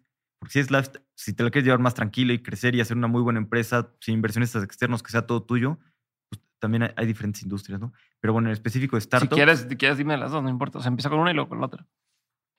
pues te digo de startups, que es, que es más donde estoy todo el día. En fintech, creo que todavía hay muchísimas opciones de, de inclusión financiera, de créditos, eh, logística también. Creo que la infraestructura logística pues, está muy pobre en el país. Todavía hay muchísimas oportunidades de crear mejores empresas. En salud también es una industria súper complicada, pero también es una industria en la que puedes impactar a muchísimas personas. Entonces creo que salud hay muchísimas opciones de servicios de salud, mejores de salud. También todo lo que tiene que ver con, con propiedades y tecnología, con real estate, con rentas, hacer más accesibles las rentas. Este, es lo que se conoce como PropTech. PropTech, sí. Ok. Y creo que eso, ¿no? Las rentas son carísimas eh, y siguen subiendo, como ver cómo hacer más accesible la, la manera de vivir, ¿no? O que las hipotecas sean más accesibles. O creo que Esto que te piden una lana, un, un- ¿cómo le llaman? Que es un dinero que se queda ahí cuando rentas. sí, el, el ¿no? depósito. Un O depósito. luego un aval con un bien, un bien mueble. Pues nadie tiene eso, ¿no? O sea, si- y hipotecas no han sido cambiadas en muchísimos años. Creo que hay muchísima oportunidad en, en todo eso. También en educación, que creció mucho con la pandemia. Digo, bajó un poco, pero pues en educación hay muchísima oportunidad, ¿no? Eh, sobre todo crear educación pues, de calidad, ¿no? Ya hoy hay más cosas de, de programación y todo eso empieza a ver mucho y está muy bien, hay mucha oportunidad ahí, pero también en, en K-12, ¿no? Educación primaria, Sí. educación, otras cosas, creo que hay muchísima oportunidad. O sea, creo que el sistema educativo está roto en, en muchos lados Mm. y en Estados Unidos ya se empieza a ver muchísima innovación en este tipo de cosas, ¿no? O sea, la verdad es que creo que, creo que hay muchísimas industrias. La verdad, lo importante es buscar algo que te apasione realmente y que no estés buscando como una salida de que ah, la vendemos en tres años, cinco años. El otro día estaba hablando con una persona, de un emprendedor de San Francisco que ha creado varias empresas y vendido, y él decía que para crear algo realmente de valor, que eran al menos 10 años. O sea, decía mínimo, mínimo, tiene que ser 10 años para que crees algo que realmente crees mucho valor. Y justo estaba pensando, porque decía súper cansado de emprender, y dijo, no, pero pues, creo que voy a hacer otra empresa. Dijo, pero quiero pensarlo bien porque eso es lo que le voy a dedicar los siguientes 10, 15 años de mi vida. Ok. Y también, pues la vida se acaba, ¿no? La vida es muy corta. ¿Cuántas, o sea, 10, 15 años, pues cuántas en, de energía y todo, pues cuántas veces podemos hacer eso en la vida, ¿no? O sea, poco. Entonces Sí. también hay que ser muy consciente de los proyectos, o sea, del proyecto al que le quieres dedicar la vida. Por ejemplo, decíamos de la compra de celulares, ¿no? Que no tiene nada de malo y puede ser un negociazo. Pero pues, realmente si a le ti no quieres, te gusta. le quieres dedicar 15 años de tu vida a compra y venta de celulares y revisar que no sean robados y no sé qué. Y si te gusta y te apasiona, pues venga, adelante. Pero si no te apasiona, pues mejor busca algo que realmente te apasione y, y busca resolver ese problema. A ver, ¿y qué negocios o qué industrias no son atractivas ahorita? A mí lo que no me gusta nada es cualquier cosa que trabaje con gobierno. Ok, ¿por qué? Venderle a gobierno es complicadísimo, nunca te pagan, corrupción, este, vaya. O sea, yo no invertiría en nada que, que esté, que tenga que ver con cosas de gobierno. Que dependa de eso, que esté ligado a. Ok, Sí. ¿alguna otra? ¿Alguna otra? O sea, o algo que tú veas que, que, mm, que últimamente se ha puesto de moda, que todo el mundo quiere hacer. Así como en su momento todo el mundo quería hacer el Uber de no sé qué, el Uber de no sé qué, que de pronto puede llegar a sonar como, "Ah, ya, chole con este concepto. Podría ser. ¿A, a ti hay algo que te haga así ruido, que, que veas constantemente? Pues no, o sea, si algún- no, no me viene nada ahorita a la mente, pero pues que creo que sí hay mucho, o sea, hay muchas cosas que tal vez no han funcionado, pero no han sido bien ejecutadas o no fue el timing indicado. Sí son buenas Mm. ideas y si lo vuelves a hacer con otro equipo en otro timing ejecutado bien, pues puede ser enorme. A ver, y si yo a una empresa, no yo, me refiero así, es como, sí, como una persona empieza un, un negocio similar a lo que ya existe, pero que te dice yo lo puedo hacer mejor, ¿sí hace sentido? O, o- o tú de entrada dices, no, ya, ya hay dos, tres competidores en esa industria. Es- o sea, sí hace sentido, claro. O sea, como Pero- decirte, oye, vamos a meternos al tema de tarjetas de crédito em- empresarial, ¿no? Que ahorita en México ya hay dos, tres competidores grandes y alguien dice, yo creo que puedo hacer algo diferente a esos. Claro, pero ¿por qué? Pues, o sea, sí, pero a ver, demuestro. También es difícil eso, a veces como fondo, yo, yo hablo con emprendedores y veo, veo algunos y es como, no, ya, hay competencia, hay unos súper bien fondeados, cuando en realidad he visto eso, ¿no? No hay que desechar eh, ninguna idea y, y hay que revisarlo. ¿Por qué no? ¿Por qué puede ser mejor? O sea, muchos que he hablado y que no, no creo. Y después les va súper bien, ¿no? Y es como, ah, se hubiera hecho más digging, ¿no? O sea, creo que, ¿qué te hace mejor? O por ejemplo, estos que, que compran y venden acciones, ¿no? Este, con comprimenta acciones en Estados Unidos, en México, con, con Ah. Serial Commission, como Flink, como Sí, sí, sí. muchísimos. Ujú. Y han salido muchísimos, ¿no? Y, y muchos están acoplándolo también a su sistema. O sea que antes no hacían eso y ya también ya lo hacen. Sí, y es como, pues hay mucha competencia, pero pues sí, es un mercado muy grande, ¿no? Y no va a haber solamente un ganador, va a haber varios ganadores, nada más como, ok, pero ¿por qué va a ser mejor? ¿Y, y qué es lo que te hace mejor? ¿no? Y también, no solo decirlo, ¿no? Demostrarlo con números. Ah, no, es que nosotros creemos que esto, y estos datos lo respaldan, hicimos estos experimentos, hicimos esto, pero yo creo que hay muchísima oportunidad todavía en, pues, todo, cara. Ok. Tengo una duda más. Ayúdame a resolver el tema. O sea, desde tu punto de vista, ¿cómo explicarías el tema del tamaño de mercado? Es la, la diapositiva que todo el mundo me dice de forma distinta, que todo el mundo me dice, no, me es que se calcula de abajo hacia arriba, que la madre, pero luego yo veo los demás pitches de otra gente y es, estos números se los sacaron de los huevos así, ¿no? Y entonces uno, uno trata de hacer el, el- el- voy a poner por números que se puedan comprobar, ¿no? Que, haya el, que, que pueda ligar la fuente, qué tal. Y te dicen, no, hombre, mira, pon así porque esto ah, ¿tú, ¿tú qué postura tienes? Yo creo que hay que ser muy honesto y hacer, eh, muy, o sea, hacer los números claro que se puedan comprobar y sí de abajo hacia arriba, pero la verdad es que es una mamada. O sea, yo soy de, o sea, yo me salto esa slide cuando estoy viendo los decks, es como, pues, me vale madres. O sea, o el mercado sé que es enorme o, o, mm, o, bueno, o sea, o me lo están exagerando, ¿sabes? Por ejemplo, hay una historia muy famosa que los de Airbnb, cu- cuando hicieron su deck, pusieron, no sé, mercado 400 millones de dólares y un inversionista les dio feedback de que, bueno, un amigo inversionista les dijo, oye, está muy bien, pero el mercado está muy chico. Los inversionistas quieren ver con B, billions, pon billions, no, pon, no pongas millions. Entonces ya acabaron creciendo, pero ve el, el mercado que hicieron, ¿no? O, el- o Uber en O sea, nomás le momento- cambiaron ahí billions y ya. Sí, tengan. pongamos que lo bajaron, ¿no? Pero era como, no, eso está muy bajo, nadie quiere un mercado tan chico. O Uber en su momento decían que el mercado era de 2 billions, porque eran los coches em, ejecutivos privados, no sé qué. Y al final, pues no, porque está en el mercado de movilidad, no en el coche. El mercado de movilidad es enorme. Pero si pones mercado de movilidad trillones, entonces creo que es súper relativo el mercado. O sea, en realidad, y además, pues, muchos er- mercados pueden ser chicos ahorita, pero si están creciendo se están ex- expandiendo, este, pues, es, eh, o sea, creo que es muy relativo. Y cuando lo pones en el slide y así, estoy de acuerdo que cuesta mucho trabajo, pero creo que Es de las diapositivas, creo que la- a las que más tiempo le dedica la gente y que nunca se deja nadie contento. Pues lo que estoy viendo, si le pones muy bajo, está muy bajo. Si le pones muy alto, está inventado. O sea, es, cabrón, pues entonces que sí, pero pues es mejor al menos alto. Pero sí, también he visto algunos que dicen, no, nuestro mercado es tantos trillones, Todo el mundo porque es todos los que compran este, ropa. No, no, no sé. O todos los que compran. Es como, o sea, también se ve, no se ve buena claridad mental que estés poniendo eso. No creo que no estás entendiendo tu mercado. Ok. Pero sí, yo sí soy de que me la salto y de que ¿En qué diapositivas son las que más te fijas? siempre me salto a ver a la del equipo. O sea, lo primero que veo, sí, Sí. Ok. que lo también es bien difícil porque pues ves fotos ahí de gente y es como, ah, ok. So- y si es un equipo, ay, si es un equipo que no viene de otro, o sea, si es un equipo que no tiene el background. No, pues no los conozco, Eh, pero los como- acoso y quiero ver cómo, cómo lo ponen el equipo, o sea, cómo, cómo se ponen, cómo se consideran ellos que son, ¿no? Y así. Ok. Este, y bueno, también, obviamente, ¿qué hacen? Y también me gusta mucho que, que no lo dijimos, los unit economics. Creo que es clave eso. A ver, ¿qué es eso?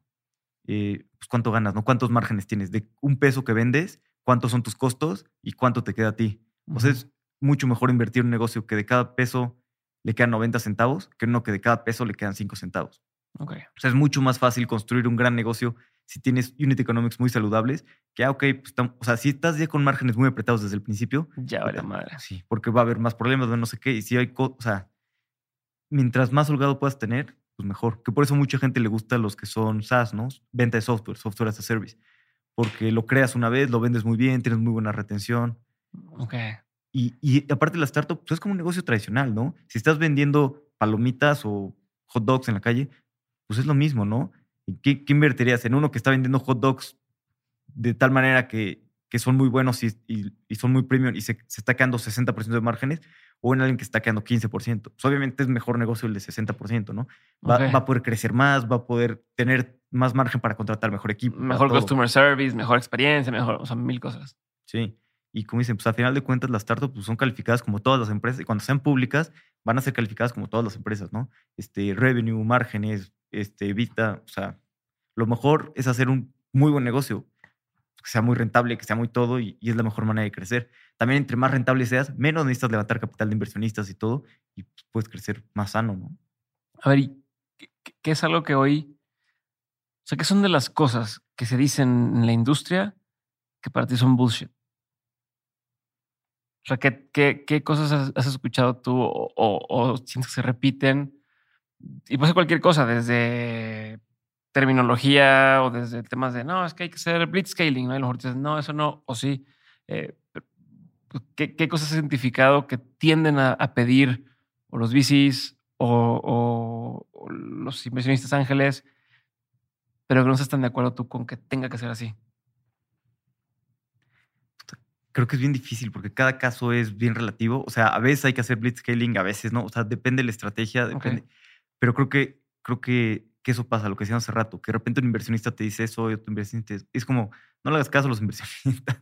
o sea, la neta es que si ya invirtieron, ok, no hizo, pero, pero no le hagas caso a los inversionistas. Te van a decir mamá, o sea, cuando pasan, no, no les hagas caso cuando están pasando. O sea, es, es bullshit. Sí, justo eso que te dicen, no, es que el mercado, eh, esa parte. Y además también, pues el que sabe y el que está ejecutando, pues eres tú, ¿no? Ujú. O sea, alguien, por ejemplo, me preguntan a mí, digo, sí, yo no sé nada. O sea, me dicen, oye, ¿puedo saber tu opinión? Le digo, sí, mira, yo opino esto, pero ten en cuenta que yo no sé nada, güey. El que está en la empresa 24-7, el que está ejecutando, el que sé todo, eres tú. O sea, he visto otras empresas, te puedo dar algunos tips, pero el que sabe eres tú. Yo no sé. El que está ejecutando eres tú. Luego también algunos emprendedores le, le preguntan la, la opinión, ¿no? Y, y está bien la opinión de los inversionistas, pero normalmente, como sí, pero güey, pues lo que tú quieras hacer, confiamos en ti, tú eres el que estás ahí, tú eres el que sabes, ¿no? Ok. Alex, voy a pasar a una parte de preguntas concretas. La pregunta es concreta, la respuesta no tiene que ser, contestas y avanzamos. ¿Cuál ha sido uno de los peores consejos que te han dado? llévatela fácil, tranquilo. O sea, como dale suave, no te preocupes, no te estreses. ¿Para qué? Si, si puedes hacer A, que es muy sencillo, ¿para qué haces B, que es 10 veces más difícil, más complicado? ¿no? O sea, como, pues relájate. O sea, Ese sido uno de los peores consejos. peores consejos, sí. Llévatela fácil, tranquilo. O sea, Ok. O sea, a ti te ha funcionado más lo otro, el, el sí. jalar, jalar, jalar, jalar. Sí, digo, y, y está muy bien, pero pues creo que, hay que- o sea, si quieres tener más impacto en el mundo, pues hay que ponerte metas muy buenas, ¿no? Que también no es para todos, ¿no? Hay personas que dicen, oye, yo quiero más relajado, más todo, y está bien. Ok. Y hay que respetar eso. Pero, pues, a ver, si quieres pues, lograr más cosas, hay que, por ejemplo, no sé, Elon Musk, ¿no? Es un loco, digo, ha logrado un ¿Qué buen. opinas de eso que mandó el, el- el- el memo de, de mínimo 40 horas? ¿Qué postura tienes ante eso? Sí, no, yo no estoy de acuerdo. O, por ejemplo, o sea, ha logrado muchísimo, es un súper buen emprendedor, pero también trabaja todos los sábados, no sé cuántas miles de horas, ¿no? Mm, O sea, yo, bye, güey. O sea, si fuera él, o sea, sí, sí quiero lograr más, pero no, no tanto como ese güey, ¿no? O sea, está bien, pero pues yo prefiero más tiempo con mi sí, ¿a- familia. ¿A, más costa de qué? Exacto. Y alguien tal vez me verá a mí y dirá, no mames, bye. Yo si fuera ese güey trabajaría 10 horas en vez de. O sea, ya sabes, Sí. hay niveles, pero o sea, hay que buscar un equilibrio y todo depende. Pero pues yo creo que, que es muy poco el tiempo que tenemos en, en esta vida y hay que disfrutarlo. Y, y si puedes lograr cosas, impactar de la manera, a la sociedad de manera positiva, pues mejor. Perfecto. ¿Cuál ha sido uno de los mejores consejos que te han dado? Pues buscar hacer siempre como que todo lo haga de, de la mejor manera posible. O sea, si vas a hacer algo, hazlo bien. No digo que siempre lo apliques, sí la cago mucho, obviamente. Ujú. pero si vas a hacer algo, hazlo bien, no busca hacerlo de la mejor manera, no hagas el trabajo como a medias por intentar acabar, hazlo bien, eh, pon tu mayor esfuerzo, hazlo, hazlo de la mejor manera, ¿no? ¿Cuál ha sido uno de los, de los consejos que tú antes dabas como un buen consejo y que ya no darías? Pues sí, tal vez antes como quedaría como, pues lánzate al agua, emprende y, que eso está muy bien, o sea, como que pues, ya no lo pienses tanto y, y aprende mientras vas, que también eso yo he hecho en mi vida y me ha ido muy bien, está en de, de los mejores consejos es empieza ya, o sea, está bien pensar y todo, pero ya empieza, ya haz las cosas y, y, pues vas aprendiendo y mejor, puta, pues cometí errores, pero bueno, la segunda vez lo va a hacer mejor, la tercera vez mejor y- empezar. Y algo que, que no daría de, de consejo es, a veces digo como, no, pues ya lánzate, hazlo y está bien, pero creo que también, pues, si vas a emprender en algo y lo vas a dedicar muchos años de tu vida, pues también tómate tu tiempo de, de ver que es una industria que te gusta, de ver que las cosas hagan sentido, o sea, también Sí. analízalo y, y empieza, ¿no? También puedes empezar reduciendo el riesgo, ¿no? Eh, no dejar tu trabajo, empezar medio tiempo y empezar a dedicar tiempo a otra cosa para ver si está funcionando, si te gustas y todo. Ok. Y como que a pesar de que sí es bueno lanzarse, pues creo que también está bien pensar las cosas y, y hacerlo bien, ¿no? Sobre todo si ya le vas a dedicar pues, muchos años, realmente que estés en algo que te apasiona. Perfecto. ¿Qué opinión tienes que poca gente comparte contigo? Creo que, bueno, este, no sé poca gente comparte esto, no creo en Dios, soy eh, ateo, no creo en nada, pero según yo es bastante normal. Pero no sé, el país eh, en México es bastante católico, entonces creo que no es tan normal. Pero pues muchísimo, todos mis amigos, según yo, nadie cree mucho medio. Ok. Y, y hay otra cosa también que, que, o sea, la educación está bien, obviamente, pero creo que mucho más el aprendizaje que el sistema educativo. Luego, cuando éramos pequeños, ¿no? nos decían, no, es que tienes que estudiar, ya para en tu época estudiar una carrera y una maestría y no sé qué. Y está muy bien, pero hay muchísima gente que nada se estudia por tener el título, por el currículum, por salir, y no le dan importancia al aprendizaje, ¿no? Creo Sí. que el aprendizaje es 10 veces más importante y en nuestro sistema como existe se le da mucha importancia al papel y, y no nada al aprendizaje. O sea, creo que está muy roto el sistema educativo y hay muchas cosas que, que deben cambiar. Y aparte también, casi decir algo contra la educación es como sacrilegio, ¿no? Una vez dije, no, es que no necesitamos más historiadores. O sea, dije en un grupo, no necesitamos más historiadores. Que obviamente pues, la historia es increíble. Es como dije, yo necesitamos más ingenieros. ¿no? Y luego sales de historiador y no tienes trabajo y dices, ah, pero yo estudié. Y me escribió una amiga, ¿por qué dices eso? Al contrario, necesitamos 100 mil más historiadores. Ujú. No es cierto, no necesitamos más historiadores. O sea, sí está bien que estudien, pero si quieren, o sea, dije, yo creo que las personas van a ser más plenas saliendo y pudiendo conseguir un trabajo y ganando un buen sueldo y que de historiador y estar sufriendo y todo. Si les super apasiona la historia, pues venga. Pero no es si a todos los que estudian eso les super apasiona la historia. Tienes un punto. ¿Qué, qué es algo que la gente no sabe de ti y que si supiera le sorprendería? Sí, esa, no estoy muy seguro si la gente sepa de, pero no me gusta. Odio las redes sociales, odio como, este, bueno, Twitter me gusta, pero odio como Instagram, odio como revistas, salir en revistas. Se me hace una pérdida de tiempo. Ya sé que es irónico porque tengo el podcast, Ajá. pero por ejemplo, esas cosas de Forbes, de que 30 de 30 y las promesas de Forbes y no sé qué, yo creo que son pérdida de tiempo, son tonterías y distraen a los emprendedores de ejecutar, de crecer, sobre todo de atender a sus clientes. O sea, que tú veas una empresa ahí no, no te hace Bullshit. querer No, invertir. no cuenta. cero. Hasta- o, sea, no, no- o sea, no te convence un poco más, ¿no? No, no, cero. Hasta obviamente pues, los ubico y luego es como, "Pues, esos güeyes no han hecho, o sea, su código es malísimo, o sea, no, cero. Y creo que, o sea, y también es difícil porque está bien, si ya han trabajado, también está bien que tengan reconocimiento, ¿no? Pero hay unos que desde el principio buscan esas cosas y es perder el tiempo, es perder el tiempo. Lo importante es los clientes y atender a los clientes y, y generar. Pero sí, todo ese tipo de cosas de revistas y cosas, estoy pues, Negado. negado. Y es difícil porque es como, pero ven, pero ven a mi podcast, ¿no? Que te ayuda. Ajá, sí, dije, no, no hagas eso, pero el mío sí. Pero bueno, sí ayuda en las revistas, pero creo que es una distracción. Hay que, hay que, hay que ser cuidadoso, que te puedes distraer. O en eventos también. Luego van eventos y dan pláticas así. Hay que ser muy cuidadoso de, de no perderte en eso y no perder el, el tiempo en esas cosas. Perfecto. ¿Rutinas diarias tienes? Eh, sí, más o menos. También como acabo de, llegar, estoy como revisando. Pero, pero pues intento levantarme temprano. Bueno, más o menos temprano. Que es temprano. No, como a las 7. Ujú, O sea, eh, salí a correr. ujú. También no estaba saliendo a correr. En Europa estaba bien frío. Salí y no mames. Y luego me tenía que poner suéter y todo. Y empapar luego todo el sudor. y luego... Y tengo que lavar mil cosas. Entonces era como, no, pues ya, ni modo. Este, pero ahorita me metí al maratón de la Ciudad de México. Medio, medio. Medio maratón de la Ciudad de México. ¿Cuándo es? Como 31 de julio, creo. Ok. Y dije, bueno, es, un, es perfecto. 21 kilómetros está sencillito. Dije, bueno, así me obligo y pues ya no, no tengo de otra más que correr. ok. Pero pues, sí, intento levantarme a las 7, em, pues correr, hacer algo de ejercicio y, y ya, luego ya. Todo lo demás ya después es improvisado. ok. Sí, sí, justo tengo muchas cosas que quiero establecer de, de mi rutina. Por ejemplo, los martes no tener ninguna junta Mm. y que sea un día limpio, ¿no? Para, para no tener juntas y así. Este, o, por ejemplo, establecer que no le echo un cierto espacio en mi calendario que esté abierto y que cualquier persona eh, pueda reservar ahí. Ya. Este, y, y ya que cualquiera puede reservar, los ayudo en lo que yo pueda. Eh, como que quiero establecer esas cosas Sí, pero todavía no lo he hecho. Y también como que es un día en la tarde y pues no lo iba a hacer en la madrugada en Europa, ¿no? O sea, eso sí. Ok. Libro, película, documental, serie o pieza de arte que haya marcado un antes y un después en tu vida. Fue, en específico fue un podcast y fue el primer podcast que escuché, yo creo. Un amigo me recomendó pues, que escuchara. Es un, un podcast de Tim Ferriss con. Ay, se me olvidó. El fundador de Duolingo, eh, ah. Luis Fonan. Ujú. em, digo, está, está muy bueno, normal, como, pero me pareció impresionante como los podcasts, como que O aprendí. sea, nunca había escuchado un, podcast escuchado un hasta podcast. ese. Ajá. Oh. Y como que me abrió un súper nuevo mundo y increíble. Y bueno, pues dos años después, o tres años, ¿no? Hice el podcast. Como que sí me ayudó. eh, o sea, se me hizo impresionante como lo que era posible y, y la intimidad de estar hablando y, y todo eso. Y más que el contenido en sí, que obviamente me gustó mucho, fue como descubrir todo este medio distinto de, comunicación. ¿Qué es algo que te abruma? Nada, intento la verdad ser, ser más tranquilo. O sea, obviamente me siento abrumado, como todos, de repente, y, y- y hay muchas cosas que, que causan estrés y todo.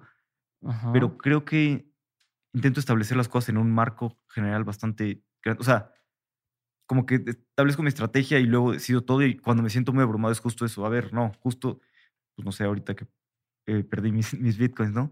Como sí, está bien, pero pues dentro de mi estrategia yo sabía que, o sea, qué pendejo soy, sí, pero sabía que tenía riesgo, sabía esto, a ver, calculé esto y, y- y gracias a ese riesgo hice otras cosas con menos riesgo y, Ya. y como que confía en, en la estrategia y en todas las cosas que, que según yo pues, planeé.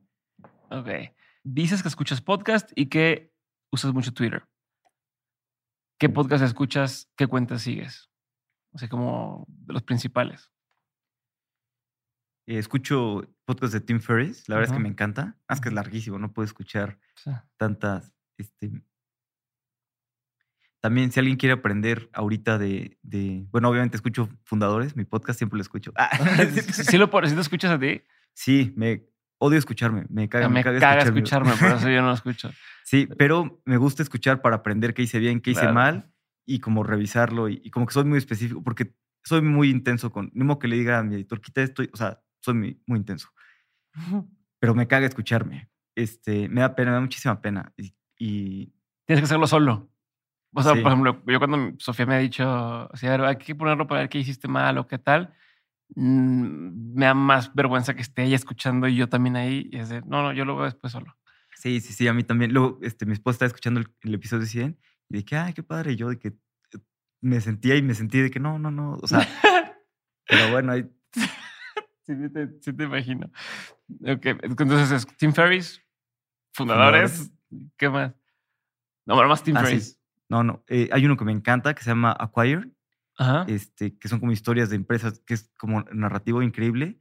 Hay otro que ya no he escuchado que es buenísimo, pero sacan uno cada cuatro meses, que se llama Hardcore History, Ah, claro. que me encanta, nada más que justo el último que está sacando no me encanta el tema y pues lleva dos Sí. años sacando eso. Sí.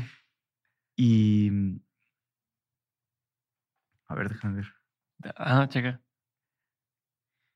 ¿Sabes qué es lo malo también? Que muchas veces como tengo que investigar a mis, indica- a mis Ah, invitados, estoy ya. escuche, entonces ya no tengo tiempo para escuchar los podcasts que quiero escuchar. Así me pasa a mí también ahora. Ah, sí, y, y 20 Minute BC, Mm. la verdad es que me gusta bastante. Y luego, también luego como que escucho algo bueno y me pongo a escuchar muchísimos episodios de podcast, pero justo por eso que ya no puedo escuchar tanto como antes porque tengo que escuchar a mis invitados, este, ya a veces paso años sin que escuche uno bueno y de repente ya me superclavo y así. ¿Y de tweet, de Twitter? Pues no, no sé, como que sigo ahí como... Lo que sea. No tienes, no tienes unas así de que digas. O sea, porque a ver, todo- la gente luego dice, ¿y este güey de dónde aprende? ¿Este güey dónde ve? ¿Qué checas? ¿Tú, tú qué consumes? Pues sí, como que Twitter en, en general sigo pues, fundadores de, de Latinoamérica, de, de Estados Unidos, eh, eh, Naval Ravikant, todo lo que pone la verdad es que me gusta bastante, tiene, tiene una claridad mental impresionante. Ajá. Y también intento luego en Twitter seguir pues como opiniones, o sea, no solamente mi opinión, ¿no? Sino buscar seguir eh, opiniones contrarias a la mía o eh, más diversidad, ¿no? Personas que no vería normalmente, pues seguir ese tipo de personas, ¿no? Para justo ver ese, ese tipo de, pues, pues ver diferentes puntos de vista. Ok. ¿Cuál ha sido una de las lecciones más memorables que te han dejado tus padres? Sobre todo de mi, de mi papá, eh, siempre hacer las cosas bien, siempre ser, siempre ser honesto y siempre eh, pensar en los demás. Sobre todo, creo que lo más importante, bueno, no sé si lo más importante, pero siempre ayudar a los demás y poner a los demás primero, ¿no? Y tú ayudarlos, tú, tú ceder. O sea, no importa como que si tú siempre ayudas a las otras personas, las cosas buenas van a llegar. Y si no llegan, tampoco pasa nada, ¿no? Creo que es, es, es como, como cuando donas dinero. Este, no sé, donado, yo, yo dono dinero a, a Wikipedia, a una asociación de agua, unas cosas, tampoco, tampoco creas que muchísimo, pero dono y dono mensual, ¿no? Y es mucho más gratificante donar dinero que ganar dinero. Ok. Entonces creo que es un poco eso con las personas. Si en realidad pues, puedes ayudar a, a tus socios o puedes ayudar a, a las personas, pues creo que va a ser mucho más gratificante poder ayudar a las personas. Y si estás en una situación que puedes ayudar, pues qué mejor que, que poder ayudar a los otros. Y, y creo que eso, pues a fin de cuentas, si siempre ayudas y si siempre todo, este, pues, pues te va a recompensar la vida, ¿no? O sea, no creo como en el karma y así, pero creo que simplemente el, el solo placer de ayudar, este, pues es, es increíble. Ok. ¿Y esa es la lección más memorable de tus padres? ¿Quieres alguna de tu mamá o nada más esa? Eh, pues de los dos, digamos. Ok. Este, en específico me acordé mucho de mi padre porque ya falleció, pero sí, o sea, pues ser, o sea, sí ayudar a las personas. Ahorita dijiste que no crees en el karma. ¿Hay algo así fumado en lo que crees? ¿Crees en el destino? ¿Crees en, en, en, en- en algo? Ah, sí, sí, sí, es- sí creo en algo bien fumado. Este, A ver. En, en meditación y como en estos aspectos. en- Bueno, meditación no está tan no, fumada. sí, pero como en, o sea, sí, pero yo creo que puedes llegar a, a unos estados de la mente súper eh, cañones. Yo creo que son, o sea, puedo, según yo, los grandes maestros que meditan muchísimo, que están cañón, pueden casi no dormir, de que duermen una hora o pueden no comer. Yo sí creo que esos cuates pueden no comer y pueden dormir. Y creo que puedes, o sea, puedes hacer muchísimas cosas con, con la mente. O sea, como desbloquear niveles que no. Sí, muchísimas cosas. Y no comer y no dormir. Eso que dicen que no comen y no duermen, que es una... Yo sí creo que meditan tanto que no necesitan comer y dormir. Y creo que, creo que es como las... de- un yogi hace mucho tiempo decía que, que son cosas que existen las que todavía no las podemos medir. Que después, eh, una persona que estaba con él, después cuando encontraron, descubrieron las ondas de radio, y dijo como, ah, se acordó de su maestro que decía, eso ya existía, pero todavía no lo medíamos y ya ahora medimos las ondas de radio. Todavía no tenía un nombre Ajá. aparte. Creo que hay muchas cosas que puedes acceder con la meditación y medio, no sé, controlar o así. Digo, o sea, un maestro muy cañón. Dilo ¿no? sin miedo, dilo. sin Pero pena. creo que existen esas cosas que puedes acceder con la meditación y que puedes medio controlar, que existen, son reales, pero todavía no las podemos medir y por eso creemos que, que- pero creo que existen. Pero sí creo que con que esos, esas cosas de meditación, que cosas extraordinarias, eso para qué sí lo creo. Ok, o sea, pero por ejemplo, ¿tú crees que... O sea, ¿qué, qué, qué cosa podrías tú... o qué crees que tú podrías controlar con la mente? ¿Desde temas de, de controlar mi destino o te refieres a controlar así de voy a mover algo en la cabeza? No, no tanto así de mover algo con la cabeza. Pues creo que, creo que no comer y no dormir ya me parece bastante, bastante fumadón, ¿no? La verdad. Ok, ok, ok. Y Estoy, todavía no estoy, no sé si como que puedas controlar que alguien haga algo. o sea, esa todavía tengo mis, mis dudas, pero un poquito más. O sea, estoy como muy cerquita de creer eso, ya sabes. Ok, Pero, por- como mucha ¿Por qué meditación. empezaste a pensar eso? O sea, ¿de dónde nació ese pensamiento? ¿Qué viste? Pues no sé, estuve leyendo como unos libros de, de meditación y como pues aprendiendo más del tema y me hizo sentido. Y a pesar de que no creo en todo eso, fue como, en esto sí creo. como que cuando me dieron el ejemplo de las ondas de radio, es como, ah, esto es algo que puedo entender, que puedo Tiene una creer. lógica Ajá. detrás. Ok, chingón. ¿Qué estigma tiene que superar la sociedad? Pues creo que somos súper em, racistas y súper clasistas, ¿no? En México. Y la verdad es que es una, una lástima, pero las oportunidades no, no, no están igual para todas las personas. Que es una de las que a mí me encanta de, programación y del mundo de tecnología, que podemos crear con programación trabajos de calidad, ¿no? Y hay tanta necesidad de, ingenieros de software que, pues que no importa, o sea, es muy triste, ¿no? Pero en México sí, sí es más difícil que te contraten en un puesto de, de ventas o de ciertas cosas. Pero pues, si eres un ingeniero de software que eres buenísimo, pues no importa dónde quieras trabajar, vas a poder trabajar, como que puede- rompe todas esas cosas. Pero creo que sí, eh, por desgracia vivimos en una sociedad muy clasista y nos falta mucho, ¿no? Para, para que estemos en donde deberíamos de estar. ¿Qué es, qué es una de las cosas más ridículas que has comprado? Ah, algo que me encanta comprar, me encanta, son disfraces para mi perro.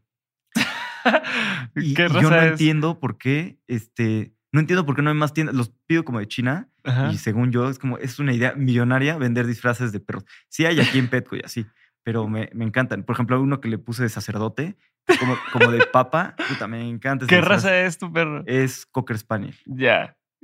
Imagínate que fuera de los que no se deja vestir. Porque Luego, Pues como que ya se acostumbró, como que ya me ve y ya es como... ah, sí. ya este güey avanza con sus novedades. Chingón. Eh, ¿Cómo han cambiado tus prioridades con el tiempo? No sé si como mis prioridades, pero ¿sabes qué? Antes era muy... Que sí es una manera de prioridad. O sea, soy mucho de ahorrar y siempre he sido mucho de ahorrar, pero en específico a veces ahorro demasiado, o sea, soy tacaño. Mm, Y como que me he dado cuenta de, de que también hay que ser eh, menos tacaño, ¿no? Y también está bien este, pues, invertir en más cosas y también si quieres crecer, está bien invertir y, está, o sea, y también las cosas cuestan. O sea, pues sí, las cosas buenas cuestan y también ahorita que está en Europa me di cuenta de eso, ¿no? En Suiza, pues el, el sueldo más barato, no sé, puedo inventar, una secretaria pues son 80 mil euros anuales, ¿no? Y es como, no mames, eso es... Entonces, pues las cosas buenas cuestan, ¿no? Y, y, y como que he aprendido eso, que, que también está bien gastar y está bien eh, comprarte algo bien y también si quieres que tu empresa crezca y si quieres eh, más cosas, pues hay que, hay que pagar mejores sueldos, hay que traer las mejores personas y hay que, y hay que invertir en, pues en lo que se tenga que invertir, ¿no? Oye, una renta pequeña, no, o sea, sí, pero si necesitas más espacio, pues una renta grande está bien. O sea, no derrochar el dinero, pero está bien en tener un buen espacio de trabajo que te va a ayudar a que la gente esté bien, a que puedas crecer, tener un buen estudio. Chingón. Me faltan dos preguntas. ¿Qué sigue ahorita para, o sea, cuál es tu siguiente paso en que te vas a enfocar? Yo creo que especialmente en el tema de, del, VC, ya tienes alguna empresa que vas a invertir, todavía no empiezan a, a- otorgar tickets. Este, o sea, o sea, ¿qué- saliendo de aquí, por decir algo, ¿cuál es tu siguiente enfoque? Sí, ya tenemos algunas empresas que, que estamos invirtiendo. Eh, por ejemplo, una se llama Velo, que son los argentinos. Es como para, para comprar criptomonedas de, de manera muy sencilla. Mm, Te acabas de, vienes de ahí con el Bitcoin. Ya sé, pero bueno, al, al menos. Y Yo soy, yo soy Bitcoin believer, ¿no? no o sea, no no te lo digo para desanimarte. Sí, también hay una que me gusta mucho que, que se llama Plena, que, Ujú. que son como servicios de, de salud, de ginecología para mujeres. Ah, que creo sí. que es un mercado súper poco atendido, que le falta. eh, ¿Es el de Abramo, el de, de Monterrey? Ah, Sí. sí. ah, Eh, buenísimo. Yo conozco, ok. Este, y mm, ¿Invertiste en ese? sí, Ah, chingón. también hay, hay otra que me encanta que se llama Ozone, que es como Kavak, pero para motos. O sea, com- compran motos usadas, pero se la venden sobre todo a los gig economy workers, a los Ubers, a los Rapid. Ya. Porque ellos, a inventar, ganan 100 pesos y con esto, o sea, con, eh, con una bici, ¿no? Con una moto ganan cinco veces más, pero pues nadie les da crédito. Entonces aquí son motos usadas, más baratas, les dan acceso a crédito y con esto más que están ganando de, de sueldo, pues pueden pagar la, la moto rápidamente. Ok. Además es un modelo que funciona cañón en Latinoamérica y en Europa no tiene ningún sentido. Las motos son más baratas, las personas tienen crédito, las ciudades son muy pequeñas, no se necesitan, aquí las ciudades son enormes Sí. tenemos muchos repartidores, o sea, se necesita todo esto. Entonces, por eso creo que es un modelo impresionante por Latinoamérica. Eh, Ok. Por ejemplo, pues esas tres. ¿Ya arrancó esa? O sea, ya, Sí. ya está operando. Sí, sí, ya está operando, ya arrancaron. Son, muy buenos. em- De hecho, son unos emprendedores que, que habían hecho una empresa de patines que, que no les fue bien y que pues, fueron pivoteando hasta que, que hicieron ahora este, este modelo de negocio. Y, Ok. y está súper bien. La verdad es que me encanta. Y ahorita estoy enfocado en hablar con mis empresas, ayudarlos. eh, claro, hablar con los emprendedores, pero sobre todo, eh, pues, hablar con mis empresas, ayudarlos y, y invertir el fondo con calma, hacerlo bien, tomar mi tiempo y, y hacer las cosas pues, de manera correcta, ¿no? O sea, cuidar el dinero de mis inversionistas y yo, yo espero regresarles al menos cinco veces el dinero a mis inversionistas. Es más o menos mi tirada. Entonces, pues concentrarme y hacerlo bien y pues lograr darles ese cinco, cinco veces retorno, ¿no? Por cada dólar que me invirtieron, devolverles cinco. Ok. ¿Se puede saber de cuánto es el fondo? Sí, el fondo es de 5 millones de dólares, Perfecto. que es, que es una cantidad bastante grande, pero si lo comparas con otros fondos de Estados Unidos, o sea, en Estados Unidos es como, ah, es. Sí, en, es en mínimo. Estados Unidos son palomitas, no te alcanza para nada, casi casi, ¿no? Sí, Pero sí, sí. aquí en México eso es un chorro. En. Latinoamérica. Además, pues, pues, estoy empezando, ¿no? Se empieza bien y mejor hacer. Y también a mí lo que me gusta es que también con un fondo eh, más pequeño, o sea, es un fondo de 100 millones, que digo, no digo que pudiera levantar eso, es mucho más difícil retornar todo ese dinero y más a los inversionistas, ¿no? Si es un fondo muy pequeño, es mucho más fácil, bueno, no mucho, ¿no? pero es más fácil que des, o sea, es más fácil dar 10x en un fondo pequeño que en un fondo enorme. Ya. Sí, ok, ya. ya. Los, econ- los unit economics. Los unit economics están mejor y pues lo que yo quiero es que le vaya bien a mis inversionistas. Entonces hacer un fondo que tenga mucho sentido para el modelo en donde yo sé invertir y que les pueda retornar pues muy bien a mis O sea, inversionistas. básicamente estás hablando de lo mismo que estás pidiéndole a una startup al principio, ¿no? Como no tienes una evaluación tan alta, porque luego no, este, no le vas a poder hacer utilidad y tal. Ok, chingón. Perfecto. Alex Galvez, última pregunta. De todo lo que has vivido tanto en lo personal como en lo laboral, has tenido un montón de aprendizajes. Si tuvieras que quedarte con tres aprendizajes que quisieras tener siempre presentes, ¿cuáles serían? Siempre ayudar a los demás, poner las cosas, o sea, poner a los demás primero y, ayudar a, los demás en, lo que puedas.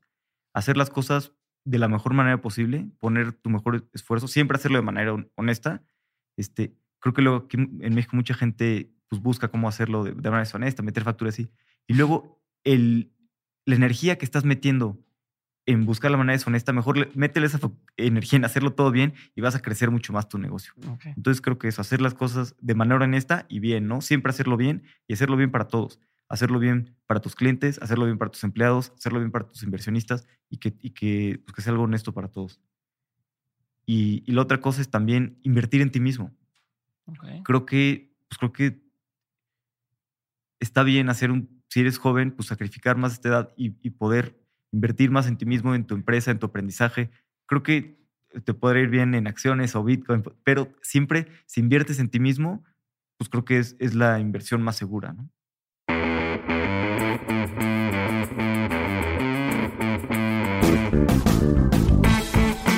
Gracias por haber escuchado este episodio y por ser parte de este movimiento que estamos construyendo en Dementes. Si quieres ayudarme a hacer que más personas abran su mente, desafíen el status quo y que hagan realidad sus proyectos, puedes hacerlo corriendo la voz. Comparte este episodio, sube lo que aprendiste a Twitter o Instagram, escríbele un mensaje o etiqueta a mis invitados. Haz algún clip y súbelo a tus redes sociales, pero sobre todo, y lo más fácil que puedes hacer, es darle clic a seguir este episodio o dejar una reseña y regalarnos 5 estrellas en Spotify o Apple Podcast. Cualquiera de estas acciones hacen toda la diferencia. Por último, si quieres seguir aprendiendo, recuerda que todas las semanas envío el 7 de 7, el newsletter para los innovadores, aprendedores y emprendedores. En este mail que recibes te comparto los mejores recursos que voy encontrando de forma completamente gratuita. Entra a dementes.mx para suscribirte o da clic en el enlace que aparece en la descripción de este episodio. Espero verte muy pronto en el siguiente episodio. Si te quedaste con la duda de algo, en la página también puedes encontrar las notas de este episodio. Te mando un abrazo grande y nos vemos muy pronto. Bye.